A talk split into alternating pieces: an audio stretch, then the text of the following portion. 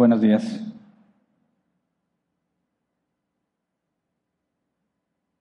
Como lo comenté la semana pasada, vamos a cambiar el tema. Ya no vamos a estar hablando sobre la resurrección de Jesús. Sin embargo, el día de hoy voy a hablar de nuevo de Jesús. Y tiene que ver con lo que vimos la semana pasada, aunque no tiene que ver con la resurrección. El nombre del tema es Con Él o contra Él. Y es algo que alcancé a mencionar al final del domingo pasado y creo que es muy importante que entendamos bien esto, primero nosotros, los que decimos ser de Dios, para que podamos explicarle correctamente a aquellos que no son de Dios. La semana pasada eh, mencioné que si nos hacemos la pregunta después de la evidencia de la resurrección de Jesús y de la eh, mejor explicación que tenemos a los hechos mínimos, es que Jesús efectivamente resucitó, la pregunta que debíamos hacernos es ¿quién es Jesús? Y lo que concluimos es que Jesús es el Señor, ¿verdad? Mencionamos el trilema de Lewis, Jesús era un lunático, Jesús era un mentiroso o Jesús era Señor. Vimos las afirmaciones que Jesús hizo de sí mismo. Él dijo que era eterno, aseguraba conocer el futuro, él afirmó que el Padre y él eran uno, que Él reina eternamente junto con el Padre y demostró tener autoridad para perdonar pecados, etcétera, etcétera. Por lo tanto, cuando hablamos sobre Jesús y lo comparamos con otras religiones, vimos que no hay comparación, ¿verdad? No hay ningún maestro ni líder de ninguna de las religiones que se haya atrevido a afirmar lo que Jesús afirmó. Y si la resurrección realmente sucedió, como vimos, que es la mejor explicación a los hechos mínimos, entonces hay tres alternativas. O Jesús era un lunático, es decir, Jesús no era Dios, pero él creía que era. Era un mentiroso, o sea, Jesús no era Dios y él lo sabía.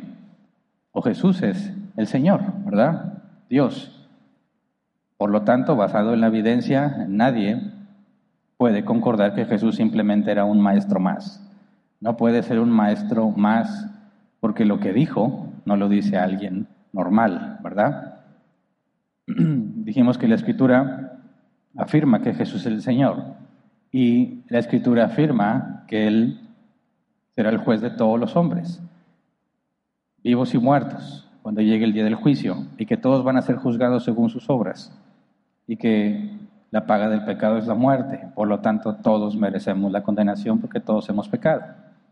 Pero la escritura también afirma que si te humillas ante Jesús, te arrepientes y le sigues, Él te puede regalar gratuitamente la salvación. Puedes ser librado del juicio venidero porque no vas a ser juzgado según tus obras, sino según las obras de Jesús, de manera que serás declarado inocente. Pero si concluyes que Jesús era un lunático o un mentiroso, puesto que Jesús mismo afirmó que si no crees que Él es quien es, morirás en tus pecados, cuando concluyes que era un lunático o un mentiroso, no puedes permanecer neutro, te declaras su enemigo. Y eso es precisamente lo que vamos a usar como punto de partida, porque muchos cristianos no comprenden lo que esto significa. Como la, semana pasada hablé, muchos no entendemos o no, o no buscamos ser coherentes con lo que afirmamos. Cuando decimos que Jesús es el Señor, hay muchísimo implicado en eso y no vivimos como si Jesús fuera el Señor, ¿verdad? Pero también los cristianos no entienden que oponerse a Jesús es estar en contra de Él. Por eso el nombre del tema es con Él o contra Él. Y vamos a enfocar nuestro estudio en palabras específicas de Jesús. Y antes de empezar, vamos a orar así como estamos. Señor, te damos muchas gracias por este día. Gracias por tus misericordias. Porque ninguno de nosotros merece nada de parte tuya, Señor, más que juicio y condenación pero a ti te ha placido bendecirnos. A ti te ha placido, Señor, darnos mucho más de lo que merecemos. Nos has regalado todas las cosas en tu Hijo, como afirma tu palabra, y por eso vivimos agradecidos, Señor, hasta que terminen nuestros días aquí en la tierra, nos podamos encontrar contigo de nuevo. Por eso te rogamos que nos permitas comprender fielmente lo que tú dijiste con respecto a si estamos contigo o no, de manera que podamos esforzarnos por ser congruentes y que podamos explicar con claridad aquellos que no te conocen. Gracias de antemano. Amén. Bien. Hablaremos de esta supuesta neutralidad de aquellos que rechazan el Evangelio. Pero quiero aclarar que hay personas que rechazan un Evangelio que no es bíblico y al rechazarlo están haciendo lo correcto, aunque no se dan cuenta, ¿verdad? El Evangelio ha sufrido muchísimas deformaciones con el objetivo o supuestamente con la buena intención de que más gente se acerque a la iglesia. Y tratan de, ¿cómo decirlo?, implementar estrategias de mercadotecnia, de publicidad, para hacer al Evangelio atractivo, para que las personas se interesen en venir, supuestamente con la buena intención de que conozcan a Dios, ¿verdad? Esto provoca que el Evangelio sea corrompido. Se, le quita todo lo bíblico al Evangelio y se convierte en una invitación social, en una invitación como si, fuese, como si se tratara de pertenecer a una nueva empresa donde el ambiente laboral es increíble, donde vas a tener las mejores prestaciones, donde tienes una carrera y un futuro asegurado, como se anuncia en muchas empresas, ¿verdad? Y así se anuncian en distintas congregaciones. Ven aquí porque aquí es mejor, aquí sí está Dios, aquí se mueve el Espíritu Santo, etcétera, etcétera, y olvidan por completo lo que Jesús afirmó con respecto a aquellas personas que están con Él o que no están con Él, y omiten por completo esa información al hablar de Dios a las personas. La semana pasada comenté que muchos están convencidos de que Dios siempre estará allí para ellos, para ayudarlos, a pesar de que no viven nada de lo que Jesús enseñó, de hecho viven haciendo lo opuesto a lo que Jesús enseñó.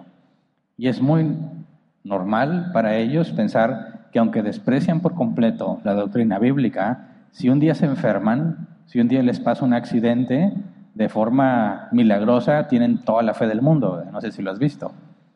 Personas que normalmente son profanos, maldicientes, obscenos, se enferman, sucede un accidente y empiezan a decir, pero yo sé que Dios está conmigo, yo sé que Él no me va a abandonar, yo sé que Él me va a ayudar y me va a sostener y piden oración y muchas cosas. ¿Cómo es que de repente tienen esta asombrosa confianza y seguridad en que Dios les va a ayudar a pesar de que nunca hacen lo que Jesús les pidió? Y luego, si resulta que sale bien, dicen, yo sabía que mi Dios no me iba a fallar, y luego regresan a la vida de rebeldía que vivían, ¿verdad? Y se olvidan por completo de Dios. Y si Dios no les ayudó según lo que ellos esperaban, dicen, Dios no existe. ¿Por qué? Porque le pedí y no me hizo lo que le pedí, ¿verdad? O sea, pedí y no me contestó. Cuando están necesitados de Dios, van a la iglesia, rezan u oran, dan limosnas o dan ofrenda, ¿verdad? Le echan muchas ganas, ya están y rezando y todo, y hablan positivo y hablan de fe. Si sucede como ellos esperaban, sin ningún problema regresan a la vida que tenían. Si no, se quejan de Dios, ¿verdad? ¿Por qué Dios me hace esto? Dios es injusto. Si realmente hubiera un Dios, no me hubiera pasado esto. Dices, es totalmente carente de sentido, ¿verdad? No hay, no hay un razonamiento detrás de su comportamiento, pero están convencidos de que eso es verdad. Y como lo comenté también la semana pasada, los principales responsables de que ellos crean eso y hagan eso somos nosotros, los que decimos conocer la Biblia, los que hablamos de Dios a las otras personas que no conocen de Dios. Y lo que los cristianos enseñan está tan torcido, distorsionado, que ellos están completamente seguros que Dios está ahí esperando a que le den la oportunidad para que los pueda salvar. Y ellos están tan ocupados con sus cosas tan llenos de situaciones que no encuentran un tiempo para dárselo a Jesús, pero saben que ahí está para cuando lo necesiten, ¿verdad? Y eso es, creo yo, una mentira muy eficiente para mantener a las personas eh, fuera de la realidad, para que estén tranquilos y a gusto en su situación, a pesar de que están en un inminente peligro. ¿Y qué hacemos entonces? No sé si tú conoces a alguien así o eres alguien así. Porque eso no nada más sucede con los que no son cristianos, también sucede con los cristianos, que le echan muchas ganas al cristianismo porque quieren algo, ¿verdad? Van a pasar un examen y se vuelven hombres y mujeres de oración. Pasan su examen y se les olvida la oración. Es lo mismo, Dios es un medio para lograr sus objetivos. Una vez que cumples esos objetivos, te olvidas de Dios, lo guardas en el cajón para cuando tengas algún próximo proyecto, alguna próxima necesidad. Eso sucede dentro de la congregación y fuera de la congregación. Así que lo mejor que podemos hacer es decir la verdad. Y la verdad de la que vamos a hablar hoy no es agradable. De hecho, es lo opuesto a la definición de agradable. La verdad que vamos a ver hoy ha provocado en la historia que muchos mueran apedreados. Y cuando alguien la escucha, y lo he visto, tanto cristianos o los que se dicen cristianos como los que no, reaccionan con ira, se molestan, se enojan. Entiendo por qué nadie quiere hablar de esto. Entiendo por qué no hay ninguna calcamonía cristiana que mencione esto. Si vas a poner una calcamonía, pone sonríe, Cristo te ama, ¿verdad? Y es verdad en un sentido. Dios tiene amor para con todos, ¿verdad? En un sentido. Pero Dios no se complace en todos, que es otro sentido de la palabra que se nos traduce como amor. Así que nuestro propósito es enfocarnos en lo que Jesús dijo en Mateo 22, 30. El que no está de mi parte está contra mí, y el que conmigo no recoge, esparce. Palabras de Jesús, no estás de mi parte, estás contra mí. No hay un punto neutro. Si no estás con Jesús, estás contra Él. Ahora, consideremos el contexto, ¿verdad? Nunca es sano tomar un versículo y sacar conclusiones y ya. Hay que considerar el contexto. ¿Por qué se dijo eso? ¿A quién se lo dijo? ¿Cuál era la circunstancia por la cual lo dijo? Para poder entenderlo correctamente. Así que vamos a leer Mateo 22, desde el versículo 22 hasta el versículo 30. Dice, un día le llevaron un endemoniado que estaba ciego y mudo, y Jesús lo sanó, de modo que pudo ver y hablar. Toda la gente se quedó asombrada y decía, ¿no será este el hijo de David? Pero al oírlo, los fariseos dijeron, este no expulsa a los demonios, sino por medio de Belcebú, príncipe de los demonios. Jesús conocía sus pensamientos y les dijo, todo reino dividido contra sí mismo quedará asolado, y toda ciudad o familia dividida contra sí misma no se mantendrá en pie. Y si Satanás expulsa a Satanás, está dividido contra sí mismo. ¿Cómo puede entonces mantenerse en pie su reino? Ahora bien, si yo expulso a los demonios por medio de Belcebú, los seguidores de ustedes por medio de quién los expulsan. Por eso ellos mismos los juzgarán a ustedes. En cambio, si expulso a los demonios por medio del Espíritu de Dios, eso significa que el reino de Dios ha llegado a ustedes. ¿O cómo puede entrar alguien en la casa de un hombre fuerte y arrebatarle sus bienes a menos que primero lo ate? Solo entonces podrá robar su casa. El que no está de mi parte está contra mí, y el que conmigo no recoge, esparce. Ahora, si consideras el contexto completo, parece que el versículo 30 no tiene mucha conexión con el resto de los versículos, ¿verdad? Porque está hablando de un endemoniado, de la opinión de los fariseos, Jesús argumenta contra esa conclusión de los fariseos y luego parece que repentinamente brinca el tema, si no estás conmigo, estás contra mí. Pero por supuesto que no está desconectado este versículo. Hay mucha información en los versículos anteriores. Y para poder entender por qué Jesús en ese momento de la situación dice esto, es muy importante analizar con detalle cada uno de los versículos anteriores porque hay muchísima información que tristemente los cristianos ignoran y que los no cristianos pues, ni se imaginan, ¿verdad? Así que pensemos, empecemos a verlo con detalle. Empecemos con el versículo 22 y 23. Mateo 22, versículo 22 y 23. Dice, un día le llevaron un endemoniado que estaba ciego y mudo y Jesús lo sanó de modo que pudo ver y hablar. Pausa. Perdón, Mateo 12, tienes razón. Lo apunté mal. Mateo 12, 22 y 23. Repito, un día le llevaron un endemoniado que estaba ciego y mudo y Jesús lo sanó, de modo que pudo ver y hablar. De hecho, saben que me resisto a ponerme mis lentes, pero ya me está afectando. Si de repente me ven con lentes, es porque ya me declaré derrotado. Cuando fui a checarme, que nunca ocupé lentes, me dijeron que era la edad. Fui cuando tenía 40 años. Calculen más o menos cuántos tengo. O sea, fue como ayer. Y le dije, oiga, yo siempre tuve una excelente visión, porque de repente no puedo ver. Dijeron, es la edad. Oiga, pero pues tampoco, ¿verdad? Como que es la edad, sí, a partir de los 40 pierdes la capacidad de enfoque. ¿Cuántos años tienes? 40. Así, al pie de la letra. Y bueno, al cabo que nada más es para leer, ¿verdad? Y yo uso lentes normalmente para leer. Cuando estoy aquí, pues hasta ahora pensaba que no lo necesitaba. Pero bueno, si de repente me ven con lentes, saben que ya Dios me dio resignación. Mateo 12, 22 al 23. Un día le llevaron un endemoniado que estaba ciego y mudo y Jesús lo sanó, de modo que pudo ver y hablar. Pausa. Si tú consideras todos los milagros de los que narra Mateo, ninguno es mencionado tan brevemente como este. Prácticamente no nos da información. Es endemoniado, ciego y mudo. Jesús lo sanó de manera que ya puede ver y puede hablar. Se le quitó lo ciego, se le quitó lo mudo y ya no está endemoniado. Y ya no nos da más información, sino lo que sucedió después de eso. Eso nos permite ver, sí, hay un milagro asombroso, pero el punto de Mateo no es explicarnos el milagro, sino lo que sucedió después. Entonces lo usa como base, ¿verdad? Dice el versículo 23, toda la gente se quedó asombrada y decía, ¿no será este el hijo de David? Y aquí empieza a poner las bases del conflicto que va a narrar entre fariseos y Jesús. Cuando las personas dicen o se dicen, ¿no será este el hijo de David? Está haciendo mención a una profecía. Dios le dijo a David, por medio de Natán, que uno de sus hijos le construiría el templo, no lo haría David, se refería a Salomón, y que Dios haría que el reino de David permaneciera para siempre. Sabemos que no hablaba de Salomón porque Salomón murió, ¿verdad?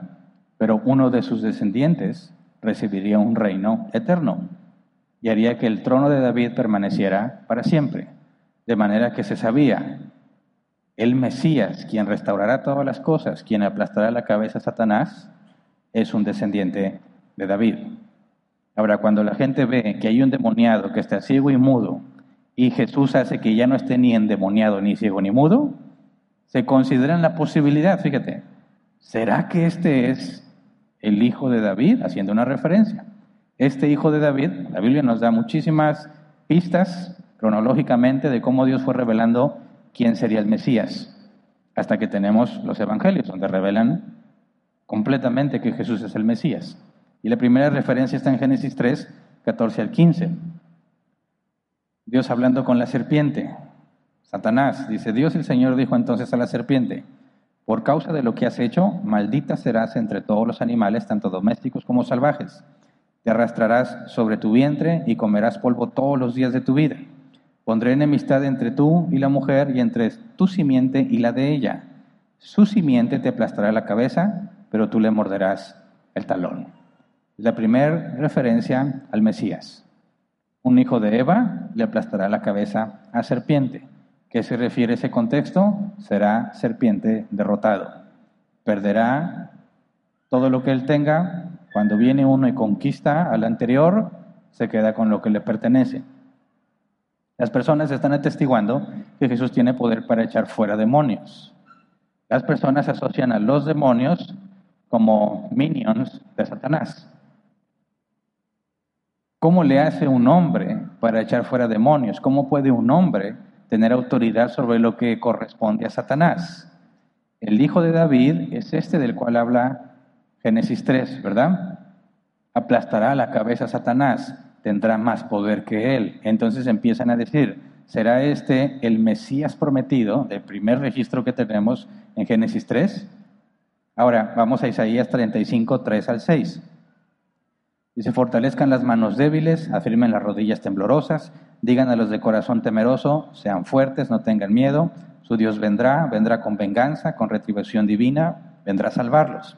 Se abrirán entonces los ojos de los ciegos y se destaparán los oídos de los sordos. Saltará el cojo como un ciervo y gritará de alegría la lengua del mudo, porque aguas brotarán en el desierto y torrentes en el sequedal. Profecía sobre lo que Dios haría a través del Mesías. Y es precisamente lo que están atestiguando que Jesús hace. Un ciego y mudo ahora ve y ahora habla. Estaba endemoniado y ahora fue liberado.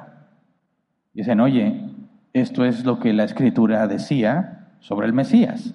Entonces ellos, partiendo de la evidencia, con el conocimiento que tienen de la escritura, empiezan a cuestionarse, ¿será este el hijo de David?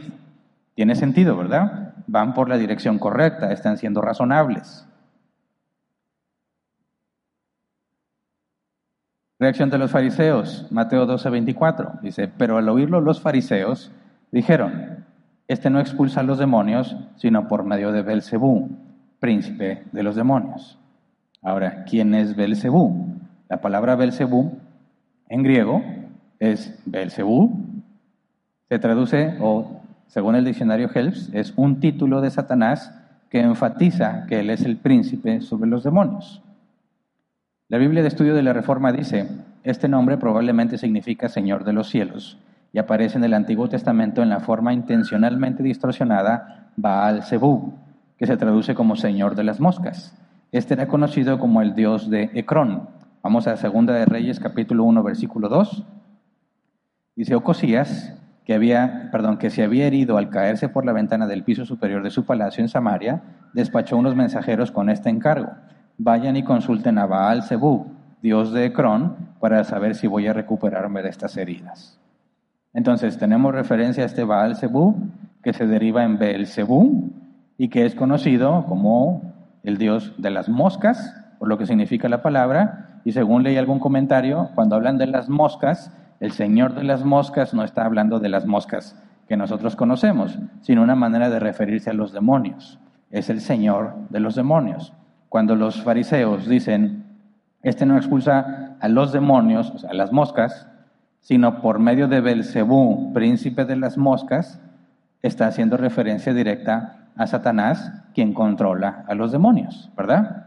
Entonces la gente dice, ¿será este el Mesías? Porque mira lo que hace.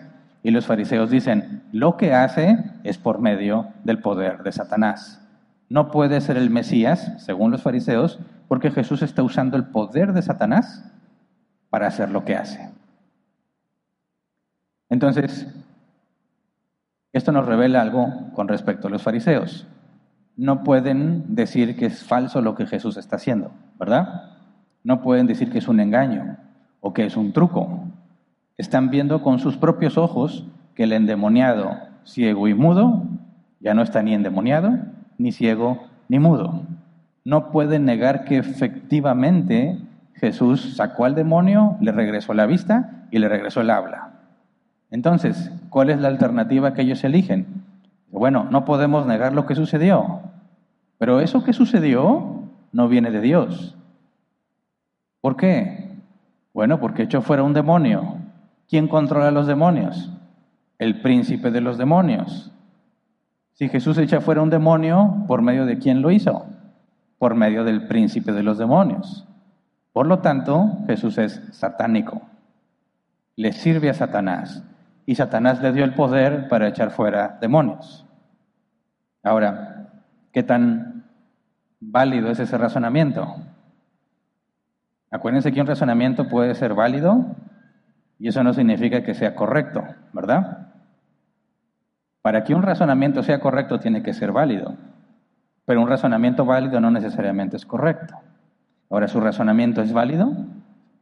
Jesús echa fuera demonios, ¿ok?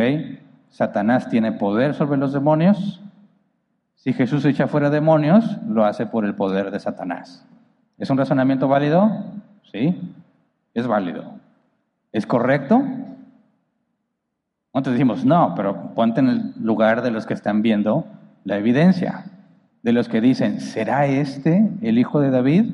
Y luego es, bueno, no se sabe si lo dijeron así abiertamente, por lo que dice a continuación, pero mínimo entre ellos, entre los fariseos y quizás los que estaban ahí cerca, están diciendo, la gente se asombra, la gente piensa que es el hijo de David, prometido, pero en realidad es un enviado de Satanás. Y lo que hace es por el poder de Satanás. Y le muestran este razonamiento, que es un razonamiento válido. Y tristemente, la gran mayoría de las personas que no se detienen a pensar, les muestran un razonamiento válido y lo creen. Porque es válido, aunque no sea verdadero, aunque no sea correcto. Les presentan un argumento que dice, tiene sentido, si tiene sentido debe ser verdad, y esas son dos cosas separadas entre sí. Puede estar bien formulado el argumento y como quiera ser falso. Entonces, los fariseos están presentando un argumento para explicar lo que Jesús hizo, un argumento racional que demostraría que Jesús no viene de Dios, sino de Belcebú, que es lo mismo que Satanás. ¿Verdad? Ahora fíjate bien, están viendo la evidencia y aún así no creen.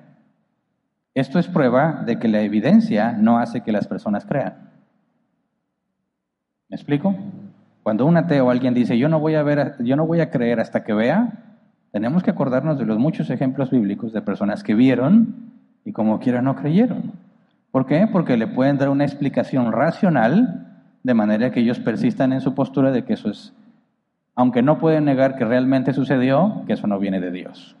¿Verdad? Porque si ellos reconocen que Jesús viene de Dios, tendrían que aceptar que se equivocaron. Y los más estrictos en cumplir la ley eran los fariseos. De manera que toda su reputación está en juego. Si ellos reconocen públicamente que Jesús es quien dice ser, ellos quedan mal y están aferrados a su postura. Más adelante Jesús los confronta, le dice, ustedes no me creen porque no son de mis ovejas. Ustedes son de vuestro padre, el diablo. Pero bueno, ese es otro tema. El punto es que los, fariseos presentan un argumento para explicar lo que, lo que todos acaban de ver. Entonces, ver un milagro no basta para que el hombre crea, ¿verdad? Es necesario nacer de nuevo, como Jesús dijo en Juan 3. Ahora, Mateo 12, versículo 25 y 26. Jesús conocía sus pensamientos y les dijo, todo reino dividido contra sí mismo quedará asolado, y toda ciudad o familia dividida contra sí misma no se mantendrá en pie. Pausa. ¿Qué está haciendo Jesús? Una objeción, un contraargumento. Pero cuando dice Jesús conocía sus pensamientos, es lo que nos lleva a pensar, Parece que no lo dijeron así públicamente, ¿verdad? Sino que lo dijeron entre ellos, porque habla en plural. Imagínate que están las multitudes y Jesús está hablando y unos están asombrados preguntándose si Jesús es el Mesías. Y acá está el grupito de los fariseos que entre ellos se dicen, ah, lo que pasa es que este lo usa el diablo, ¿verdad? Los que estuvieran ahí cerquita lo escucharían, ¿verdad? Pero Jesús, que conoce sus pensamientos, obviamente sabemos que la naturaleza humana no puedes saber los pensamientos de otra persona, a menos que esa persona hable lo que hay en su mente. ¿Cómo le hizo Jesús? No, Jesús tiene una naturaleza humana y una naturaleza divina. En su naturaleza humana no puede conocer los pensamientos de alguien más, pero su naturaleza divina sí. Y la naturaleza divina le puede dar información a la naturaleza humana. De manera que no hay ningún problema en que Jesús conozca sus los pensamientos de otras personas eh, en el sentido de que Él es un ser humano, porque tiene dos naturalezas. ¿Ok? Ahora,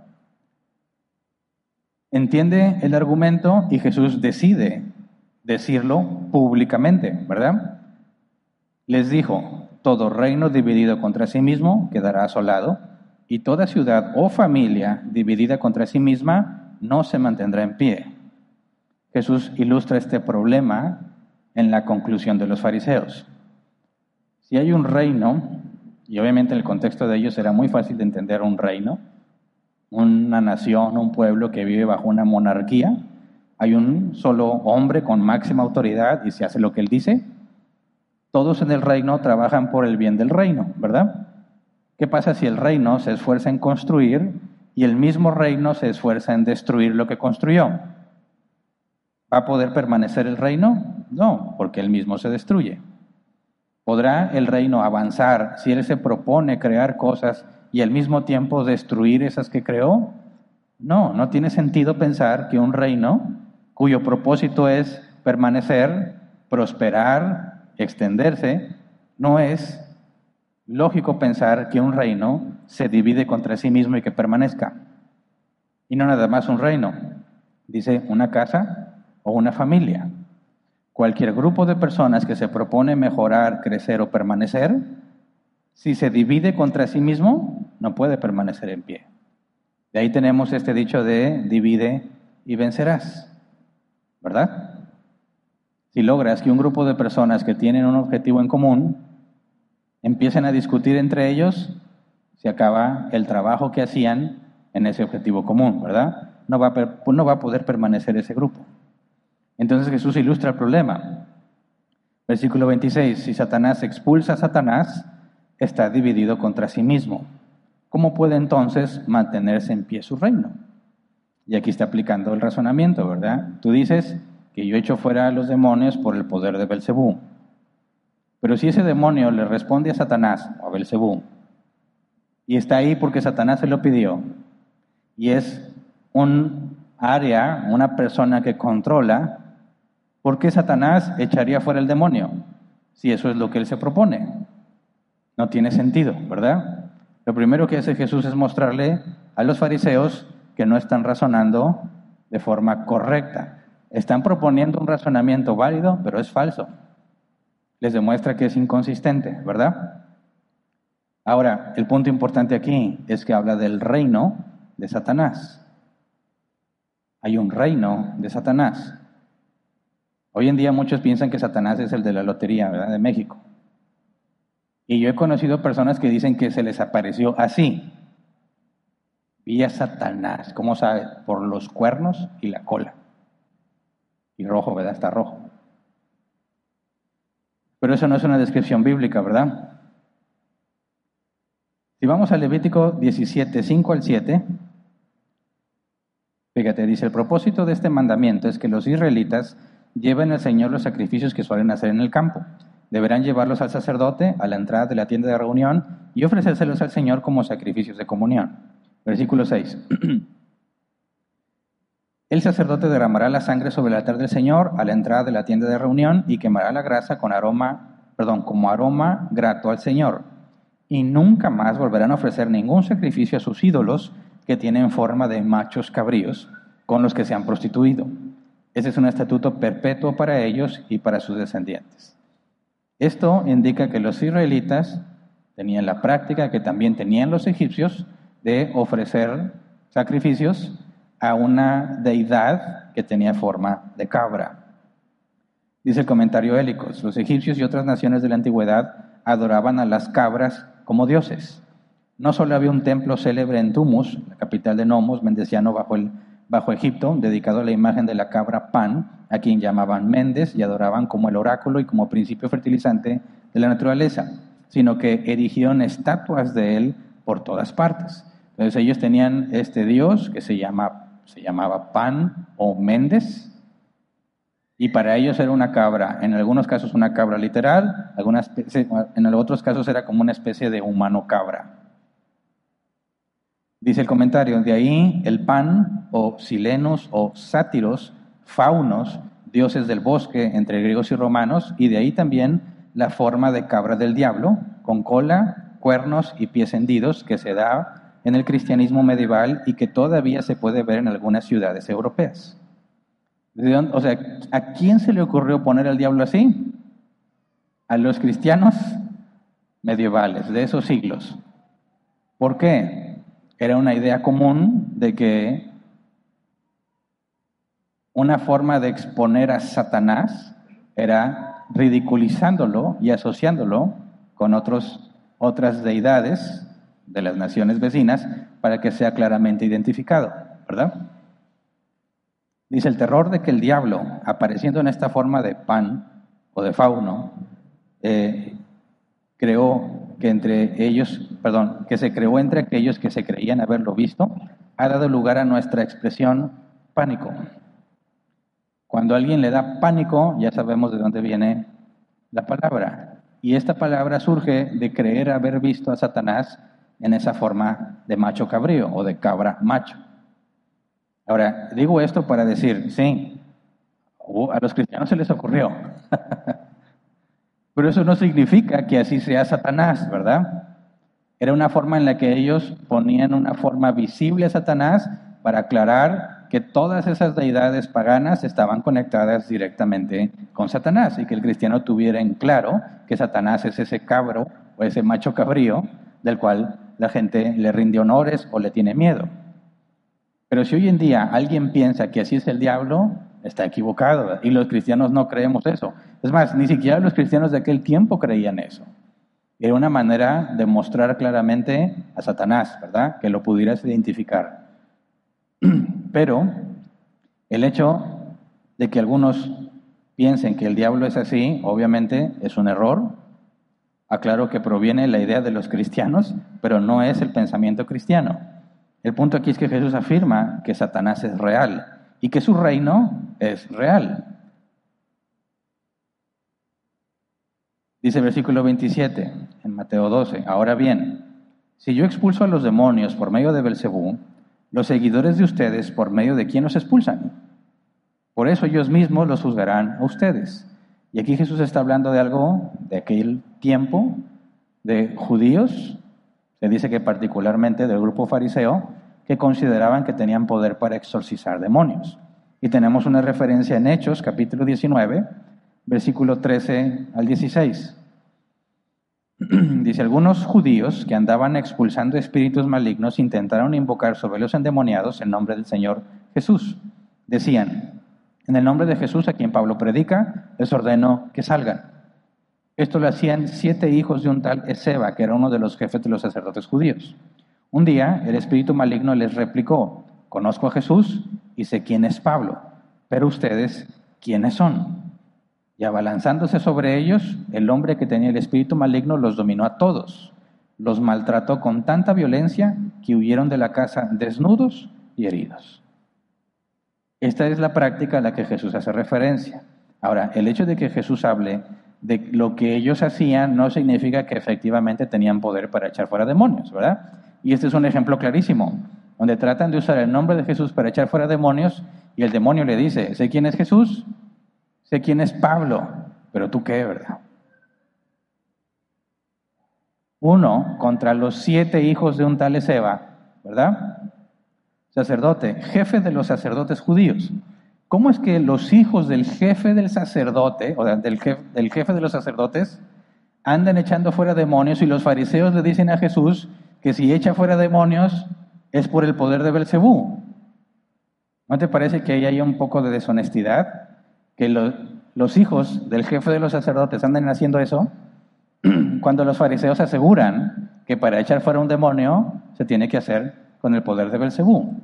Jesús les está mostrando su hipocresía. Eso no significa que realmente echaban fuera demonios. Lo que está Jesús demostrando es que ellos consideraban que los demonios pueden ser echados afuera por el poder de Dios. Y que cuando dicen que Jesús los echa fuera por el poder de Belcebú, no están siendo consistentes con lo que ya permiten, por ejemplo, en el caso de los hijos del jefe de los sacerdotes, de manera que están siendo deshonestos. Voluntariamente están acusando a Jesús de hacer algo que ellos mismos consideran que no tiene problema y que está relacionado con Dios. Entonces Jesús les muestra que su argumento es equivocado y luego les muestra que son hipócritas porque sí ellos consideran que se pueden echar fuera demonios con el poder de Dios. y los deja expuestos públicamente, ¿verdad? Tú no quieres creer. Si ellos lo hacen y no tienes problema, si yo lo hago, ¿por qué tienes problema conmigo, verdad?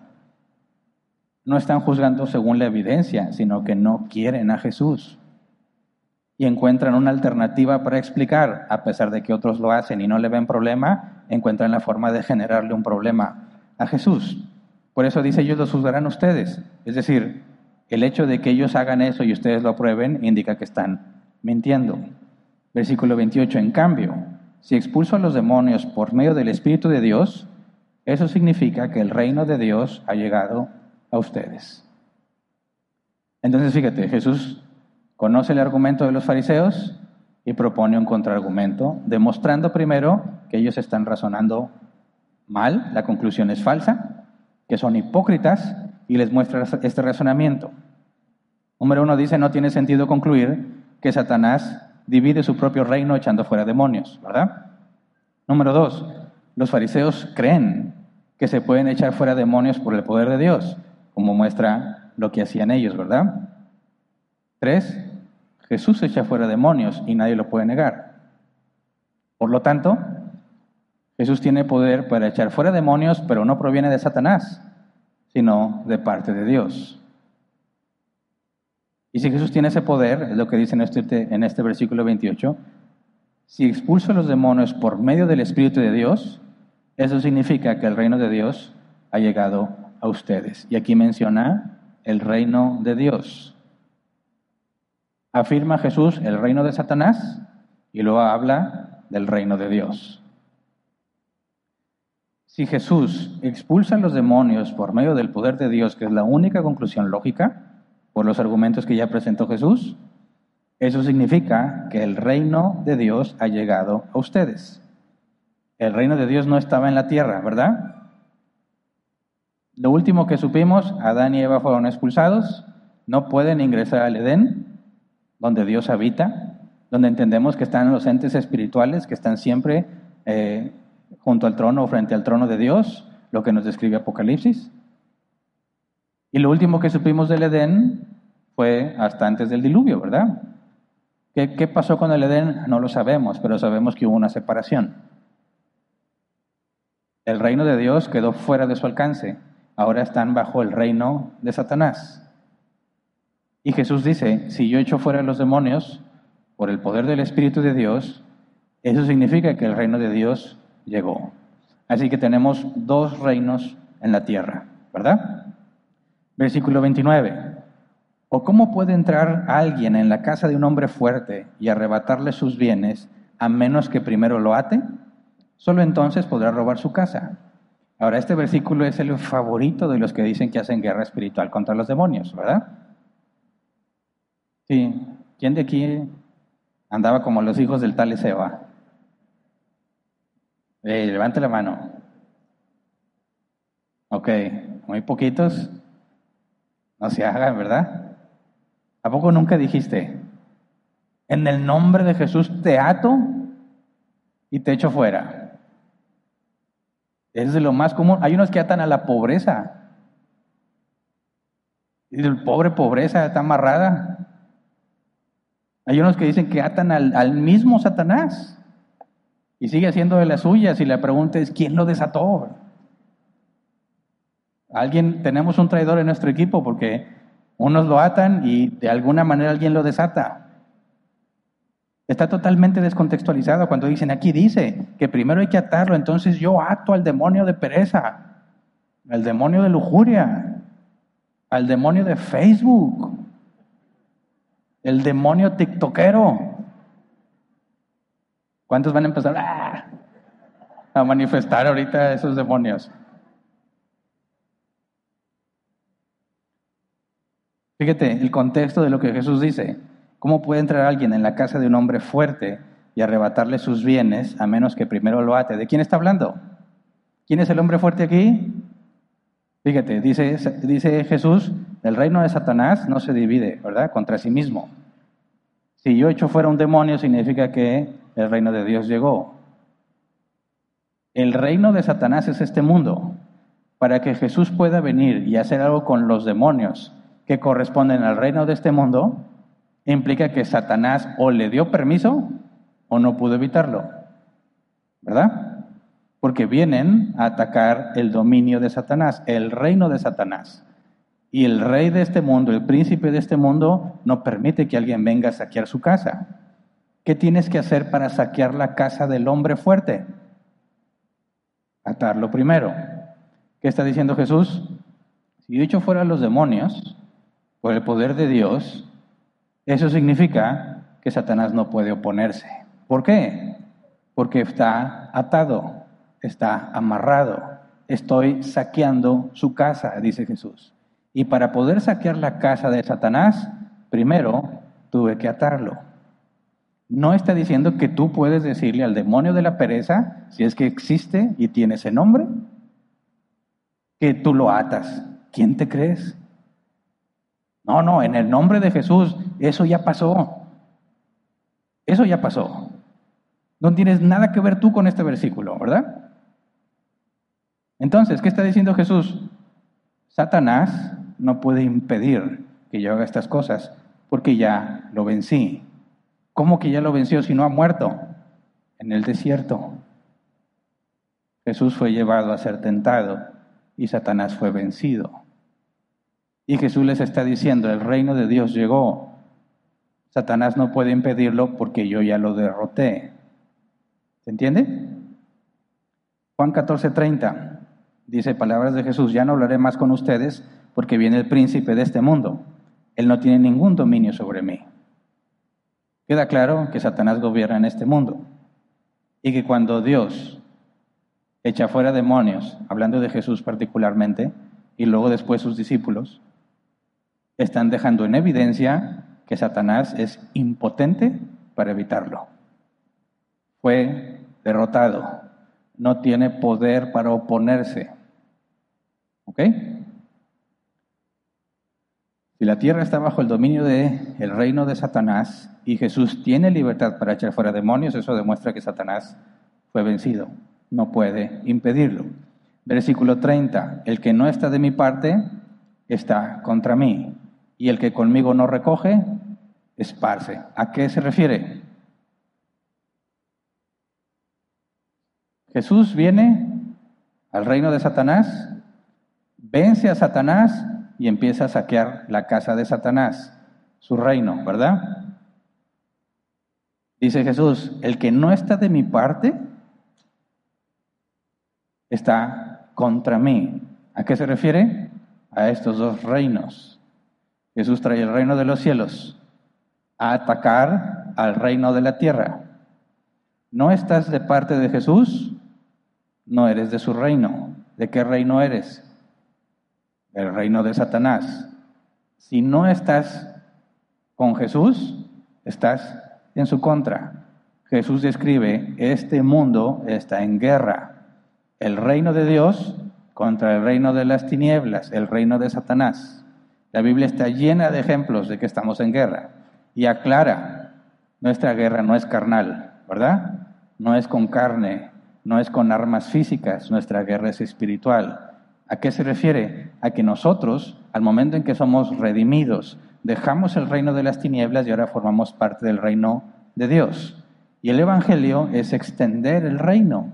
¿Cómo lo extendemos? Porque lo llevamos de una persona a otra persona. Nosotros no tenemos el poder para hacer que la otra persona nazca de nuevo. Nosotros usamos el arma que Jesús nos dejó y, predicar el Evangelio. Ese es el medio que Dios usa para salvar a las personas. Y cada persona regenerada deja de ser parte del reino de Satanás y es parte del reino de Dios. El reino de Dios está en cada hijo de Dios. Y extender el reino es hablar del Evangelio y hacer que el reino venga a cada persona que Dios ha elegido para salvación. Y Satanás no puede evitarlo. ¿Se va a resistir? Claro que sí. ¿Va a tratar de hacernos daño? Claro que sí. Después tuvo pelear con los demonios. ¿Cómo le fue a los hijos del tal? Conozco a Pablo, que dijeron, en el nombre de Jesús el que predica Pablo, ¿verdad? Y yo siempre me imagino a los demonios checando el mail que les mandaron. ¿verdad? Sujétense a Pablo que lo envió Jesús. Está claro. Vienen siete hijos de Seba. Y no dice nada de ustedes. A mí me llegó el memo. Me dijeron, Pablo tiene autoridad de Dios, ni hablar. Si Pablo dice, salte, me salgo. Pero ustedes qué? Los ataca, los humilla, los desnuda y se van corriendo. ¿Qué autoridad tienes? A menos que Dios te la haya concedido. Y si Dios te la concedió, entonces nunca falla. Si alguien asegura que tiene poder para echar fuera demonios, tiene que presentarle evidencia de que el demonio sale fuera así. No, de que no, es de los difíciles. Tú detérmelo. En el nombre de Jesús, sal. Necesito intercesores. Órale, póngase y todos nos poníamos alrededor. No se hagan ustedes también.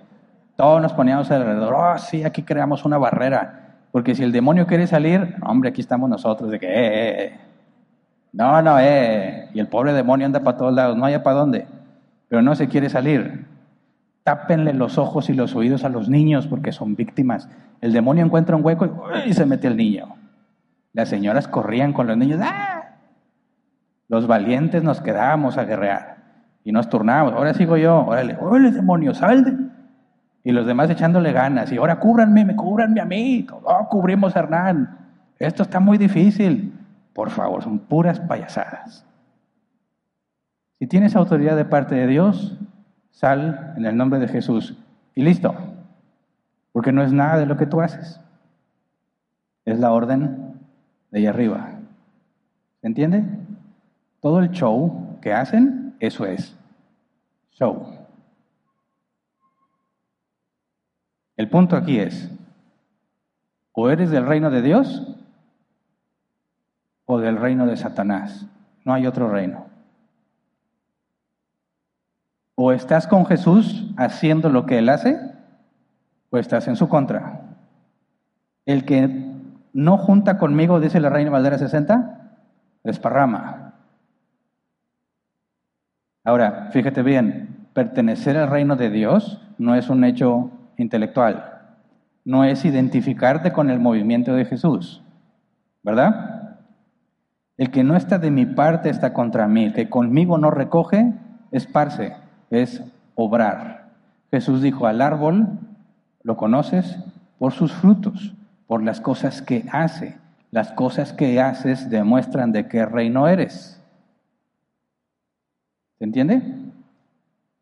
Ahora, Jesús explica de una manera ahora mucho más clara, partiendo de esto, pone claro los dos reinos, pone claro el conflicto entre los reinos Satanás está siendo invadido, ¿verdad? Y no lo puede evitar porque fue derrotado. Jesús encomienda a sus discípulos y los discípulos tienen la tarea de llevar el Evangelio. Y todo el que recibe el Evangelio y es regenerado recibe la misma tarea de proclamar el Evangelio. De manera que el reino de Dios se empieza a extender de persona en persona. ¿Y luego qué va a pasar? Lucas 19. 11 al 14. Dice, como la gente lo escuchaba, pasó a comentarles una parábola, porque estaba cerca de Jerusalén y la gente pensaba que el reino de Dios iba a manifestarse en cualquier momento. Así que les dijo, un hombre de la nobleza se fue a un país lejano para ser coronado rey y luego regresar. Llamó a diez de sus siervos y entregó a cada cual una buena cantidad de dinero. Les instruyó, hagan negocio con este dinero hasta que yo vuelva. Pero sus súbditos lo odiaban y mandaron tras él una delegación a decir, no queremos a este por rey. Pausa. Esta parábola tiene que ver con el reino de Dios, ¿verdad? Jesús ya les dijo a la gente, el reino de Dios se ha acercado. Fue lo que empezó a predicar también Juan el Bautista, ¿verdad? Arrepiéntense, que el reino de los cielos se ha acercado. Ahora, el reino de los cielos ya estaba, Jesús estaba empezando a implementarlo y a extenderlo. Y la gente tenía la expectativa de que el reino de Dios se manifestaría en cualquier momento. Oye, ya está el reino de Dios. El problema es que no como ellos esperan. Ellos leen las profecías, las profecías hablan de que todas las naciones servirán a Jesús. Y ellos están esperando que en un instante todas las naciones se sometan. Entonces dicen, oye, el reino de Dios no ha llegado porque sigue habiendo naciones que no son gobernadas por Dios. Ellos dicen, seguimos dominados por los romanos el reino de Dios no ha llegado. Pero Jesús les dice, si yo echo fuera a los demonios por el poder del Espíritu Santo, eso significa que el reino de Dios ha llegado. Y les da el contexto. Ese es el reino de Satanás. Si yo llego a saquear el reino de Satanás, significa que mi reino ya llegó y es imparable. ¿Ok? Pero la gente no entiende. ¿Cómo? A lo mejor ya viene el reino o no. Y Jesús usa esta parábola para explicar en qué consiste la tarea de Jesús y parte desde que ya cumplió con su ministerio terrenal y se marcha. ¿Qué pasa con los que se quedan? Es lo que dice. Leo, versículo 12, así que les dijo, un hombre de la nobleza se fue a un país lejano para ser coronado rey y luego regresar. La carta a los hebreos nos dice que Jesús ascendió, se presentó a sí mismo con la sangre de sí mismo como nuestro sumo sacerdote limpió nuestro pecado, recibimos su justicia y se ha sentado a la diestra del Padre. Es decir, ya fue coronado rey. No es un evento futuro. Para nosotros es un evento pasado. Desde que Jesús ascendió, fue coronado rey. Ya se cumplió esta parte que dice un hombre de la nobleza. ¿Quién es este hombre de la nobleza? Jesús mismo. Se fue a un país lejano para ser coronado rey y luego regresar. Eso es lo que Jesús hizo, subió, fue coronado rey y falta que regrese. Versículo 13. Entre tanto que va a regresar, ¿verdad? Dice, llamó a diez de sus siervos y entregó a cada cual una buena cantidad de dinero. Les instruyó, hagan negocio con este dinero hasta que yo vuelva. Jesús ascendió y le dijo a sus discípulos, vayan y prediquen el Evangelio a toda criatura, enseñándoles que pongan por obra todo lo que les he mandado. ¿Por qué? Que va a regresar, va a regresar. Se va, es coronado y lo que falta es que regrese. Y sus súbditos, ¿cómo que sus súbditos? Dice versículo 14, pero sus súbditos lo odiaban y mandaron tras él una delegación a decir, no queremos a este por rey. ¿Cómo? Si todavía no es coronado. Está hablando de que es coronado y sus súbditos, de donde está el reino, no lo quieren. ¿Qué reino recibió Jesús cuando fue coronado? El de este mundo. ¿A quién le pertenecía? A Satanás. Satanás ya perdió el reino, pero Jesús no ha regresado. Y mientras Jesús no está, Satanás sigue haciendo de las suyas. Se le ha dado permiso para hacer lo que mejor le parezca siempre que esté dentro de la voluntad de Dios. Diez de sus siervos se les entrega una buena cantidad y les instruye. Hay siervos de él y hay súbditos que no lo quieren, ¿verdad? Lucas 11, 19, 15 al 19. A pesar de todo, fue nombrado rey. Cuando regresó a su país, mandó llamar a los siervos a quienes había entregado el dinero para enterarse de lo que habían ganado. Se presentó el primero y dijo, Señor, su dinero ha producido diez veces más. Hiciste bien, siervo bueno, le respondió el rey, puesto que has sido fiel en tan poca cosa, te doy el gobierno de diez ciudades. Se presentó el segundo y dijo, Señor, su dinero ha producido cinco veces más. El rey le respondió, a ti te pongo sobre cinco ciudades. Esto está hablando de lo que sucederá cuando él regrese. ¿Qué va a hacer primero? Llamar a cuentas a los de él. ¿Qué hiciste con lo que te encargué? Y ya estudiamos de eso en la mayordomía, ¿verdad? y tú presentarás lo que hiciste con lo que te dio, los dones que te dio, cómo los usaste para edificar, cómo cumpliste con el mandato de llevar el Evangelio. Rendirás cuentas. Todo esto es lo que hice, estos son mis errores, esas son mis faltas. Y serás recompensado, ¿verdad? Al que multiplicó más, recibe más. Versículo 20 al 26. Llegó otro siervo y dijo, Señor, Aquí tiene su dinero, lo he tenido guardado, envuelto en un pañuelo. Es que le tenía miedo a usted, que es un hombre muy exigente. Toma lo que no depositó y cosecha lo que no sembró. El rey le contestó, siervo malo, con tus propias palabras te voy a juzgar. Así que sabías que soy muy exigente, que tomo lo que no deposité y cosecho lo que no sembré. Entonces, ¿por qué no pusiste mi dinero en el banco para que al regresar pudiera reclamar los intereses? Fíjate la forma en que responde al argumento que se le presenta. Tú eres muy estricto, me dio miedo, por eso no multiplica nada, para no equivocarme. Y Jesús le dice, si realmente crees eso, no concuerda lo que hiciste. Porque si sabes que soy así, al menos lo hubieras puesto en el banco. Otra vez, un razonamiento válido, pero falso, que se le demuestra que es falso. Versículo 24, luego dijo a los presentes, quítenle el dinero y dénselo al que recibió diez veces más. Señor, protestaron, él ya tiene diez veces más. El rey contestó, les aseguro que a todo el que tiene se le dará más, pero al que no tiene se le quitará hasta lo que tiene. Y hasta aquí lidia con los que se supone que son sus siervos, los que sí multiplicaron y los que no quisieron hacer nada, eh, que porque tenían miedo, pero les demuestra que no es miedo. ¿Me explico? Les demuestra que es negligencia. Y luego, versículo 27, pero en cuanto a esos enemigos míos que no me querían por rey, tráiganlos acá y mátenlos delante de mí. Pregunto yo, ¿dónde están todos aquellos neutrales que no quisieron nada con Jesús? ¿En cuál de los dos bandos? ¿De los siervos? No. Pero entre los que se dicen siervos, hay gente que no lo fue. ¿Verdad? Aquí decimos, hoy nos venimos a congregar los hijos de Dios. Y aquí no todos son hijos de Dios. Aunque creen que son hijos de Dios. No lo son. Y sus obras lo demuestran. Y tienen excusa para tratar de justificarse. Pero si la razonas bien, no se puede. A ver, soy cristiano, pero tengo mucho trabajo. Ah, por eso no venías a la iglesia. Mucho trabajo. ¿En serio? ¿Eres cristiano y sabes que Jesús es Señor? ¿Sí? Y si sabes que Jesús es Señor, ¿por qué le quedas mal a Él y no al trabajo? ¿Mm? Ah, caray. No, pues es que, pues no, ¿y lo como de que voy a vivir? Pues no es Jesús. ¿No es Jesús quien dijo, no solo de pan vivirá el hombre, sino de toda palabra que sale de la boca de Dios? ¿Qué le vas a poder argumentar? ¿Cuál justificación? Ninguna.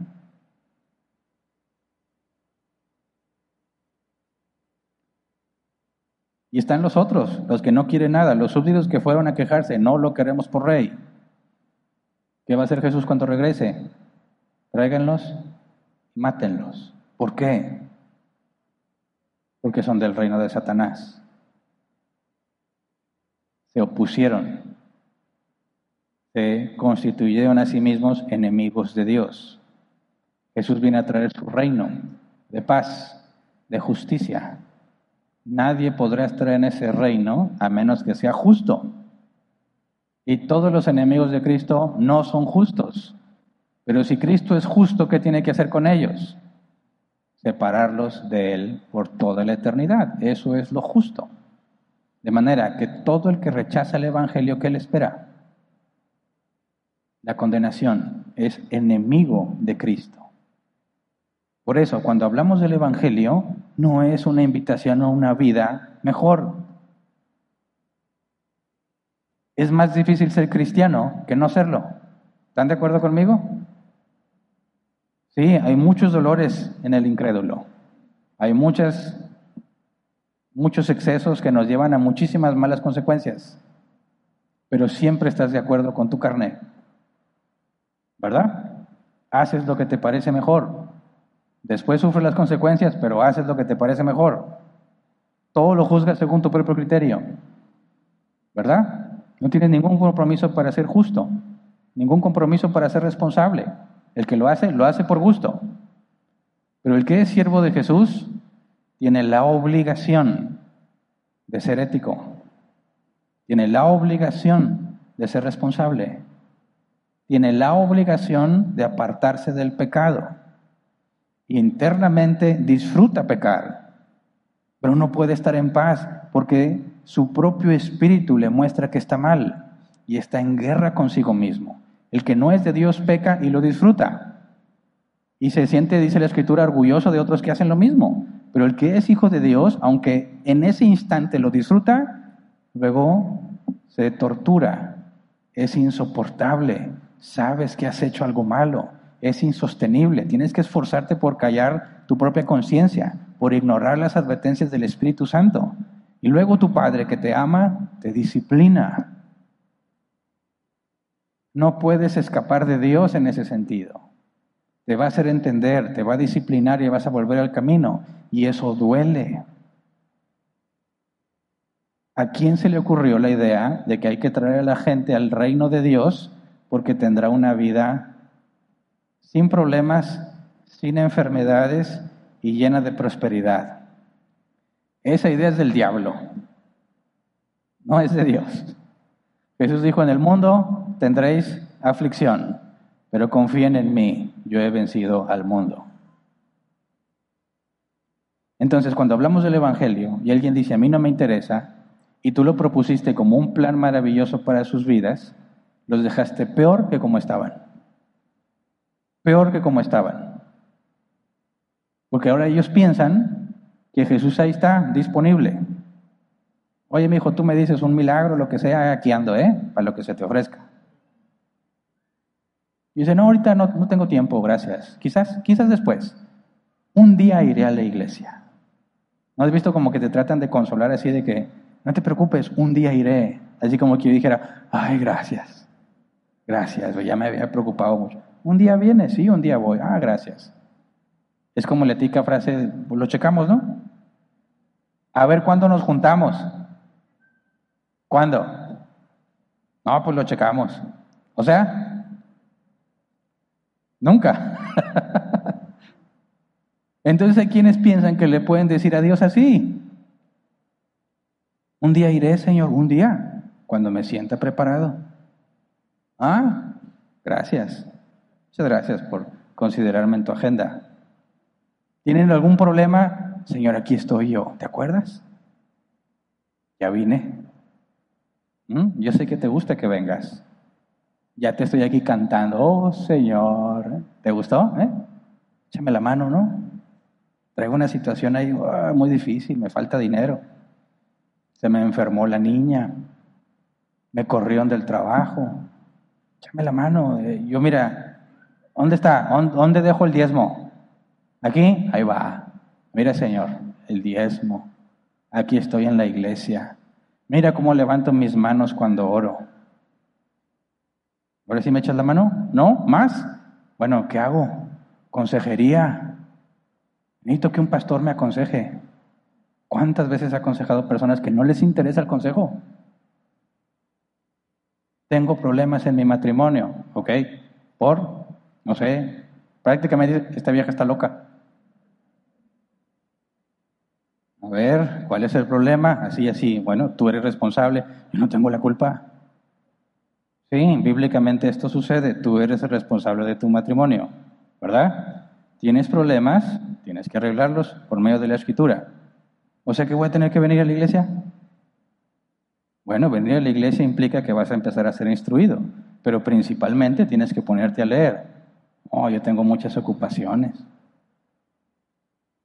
Bueno, pues si quieres arreglar tus problemas, lo primero que tienes que hacer es humillarte ante Cristo. Y luego empezar a seguirlo para que tengas el camino para poder trabajar en tu matrimonio. Pero no vienes para resolver tu matrimonio. Vienes porque tienes un serio problema con él. Te va a juzgar y vas a ser hallado culpable, aunque tu matrimonio esté de maravilla. Si no te humillas ante él, de nada te sirve arreglar tu matrimonio. Ah, ok, ya veo. Bueno, muchas gracias, después vengo. Y se van. ¿Por qué? Que no les interesa a Dios. Quieren resolver sus problemas y que alguien les diga cómo hacerlo.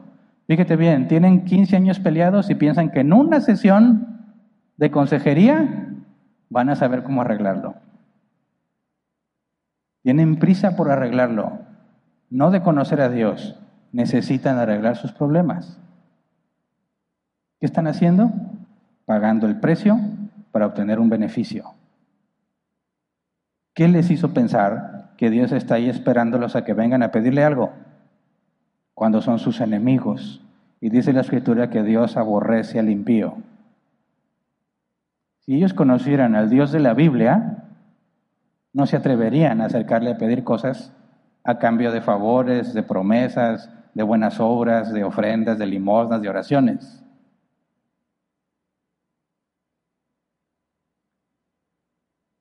¿Qué tan agradable va a ser eso que le digas, mira, el Evangelio consiste en que hay dos reinos, ¿verdad? El reino de los cielos, el reino de Satanás. El reino de los cielos se extiende.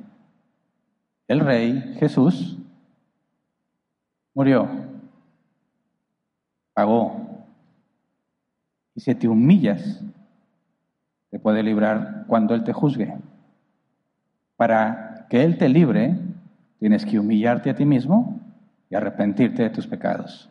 Seguirlo por el resto de tus días. Oh, gracias, no tengo tiempo para eso. Ok. Un día Él va a juzgarte. Y si no estás con Él, estás contra Él. Y eso jamás va a ser agradable. Ah, o sea que si no soy cristiano, entonces estoy mal. No lo digo yo, es lo que dice Jesús eres de Satanás, pero yo no soy una mala persona. ¿Qué es para ti una mala persona? Yo no robo, no mato, no soy terrorista, no soy narcotraficante. ¿Por qué? ¿Por qué me condenaría a Dios? Porque haces lo malo. Ama al Señor tu Dios con toda tu alma, con toda tu mente y, como y con todas tus fuerzas, y ama a tu prójimo como a ti mismo. ¿Cumples eso? No, nadie puede cumplirlo, por eso todos necesitamos un Salvador. Y si no te humillas ante Jesús, estás en contra de Él. ¿cómo crees que te van a reaccionar? Ah, ¿me quieres meter miedo? No te quiero meter nada. De esto se trata la escritura. Hay una excelente noticia. Puedes humillarte ante el rey que viene o te opones a él. Jesús dijo que allí será el lloro y crujir de dientes. El crujir de dientes es lo que dice que hicieron contra Esteban antes de apedrearlo. Crujir dientes es ira. Todos aquellos que no sean salvados van a estallar en ira contra Dios. ¿Por qué? Porque siempre han sido sus enemigos, aunque no estaban conscientes de eso. Y todos aquellos que le dirán, Señor, Señor, en tu nombre hicimos esto y lo otro, también eran sus enemigos, pero estaban convencidos de que no lo eran. Y todos recibirán el mismo pago, lo que merecen sus obras. El Evangelio es imposible que sea agradable a los oídos de los hombres.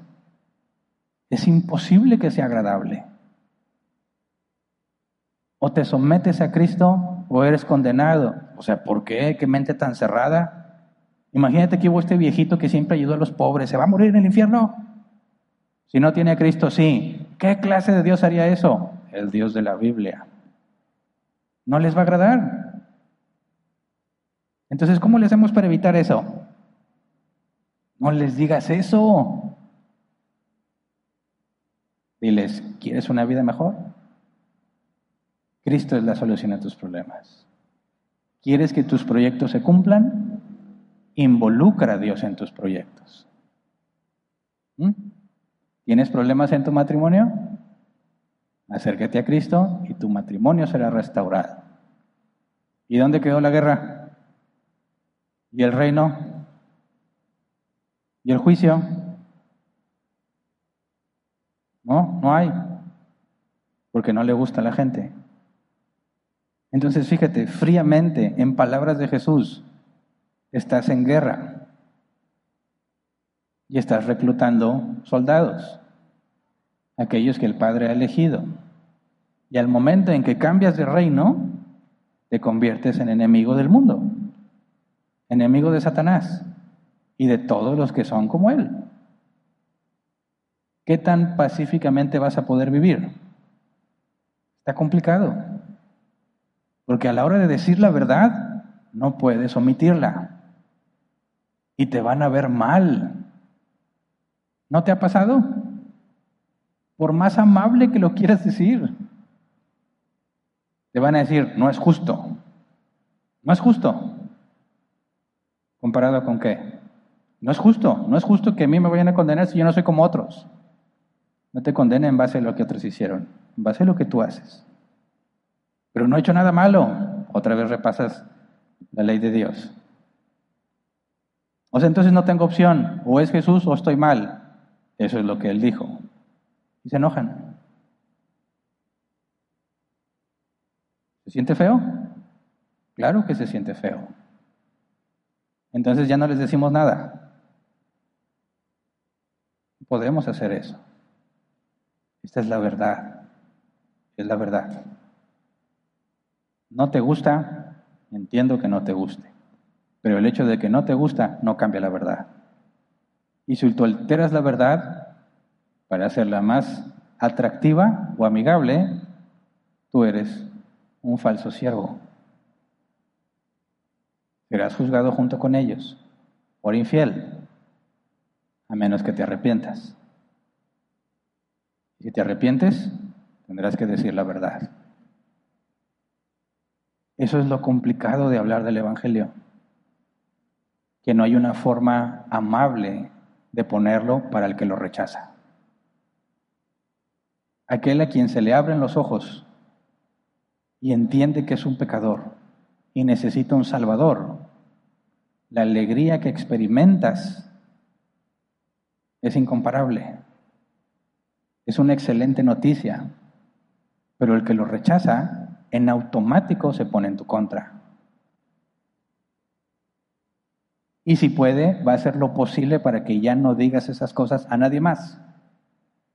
No todos reaccionan igual de violentos, ¿Pero por qué apedrearon a Pablo? ¿Por qué trataron de apedrear a Jesús? ¿Por qué apedrearon a Esteban? Porque hay tantos mártires en la historia del cristianismo por decir la verdad.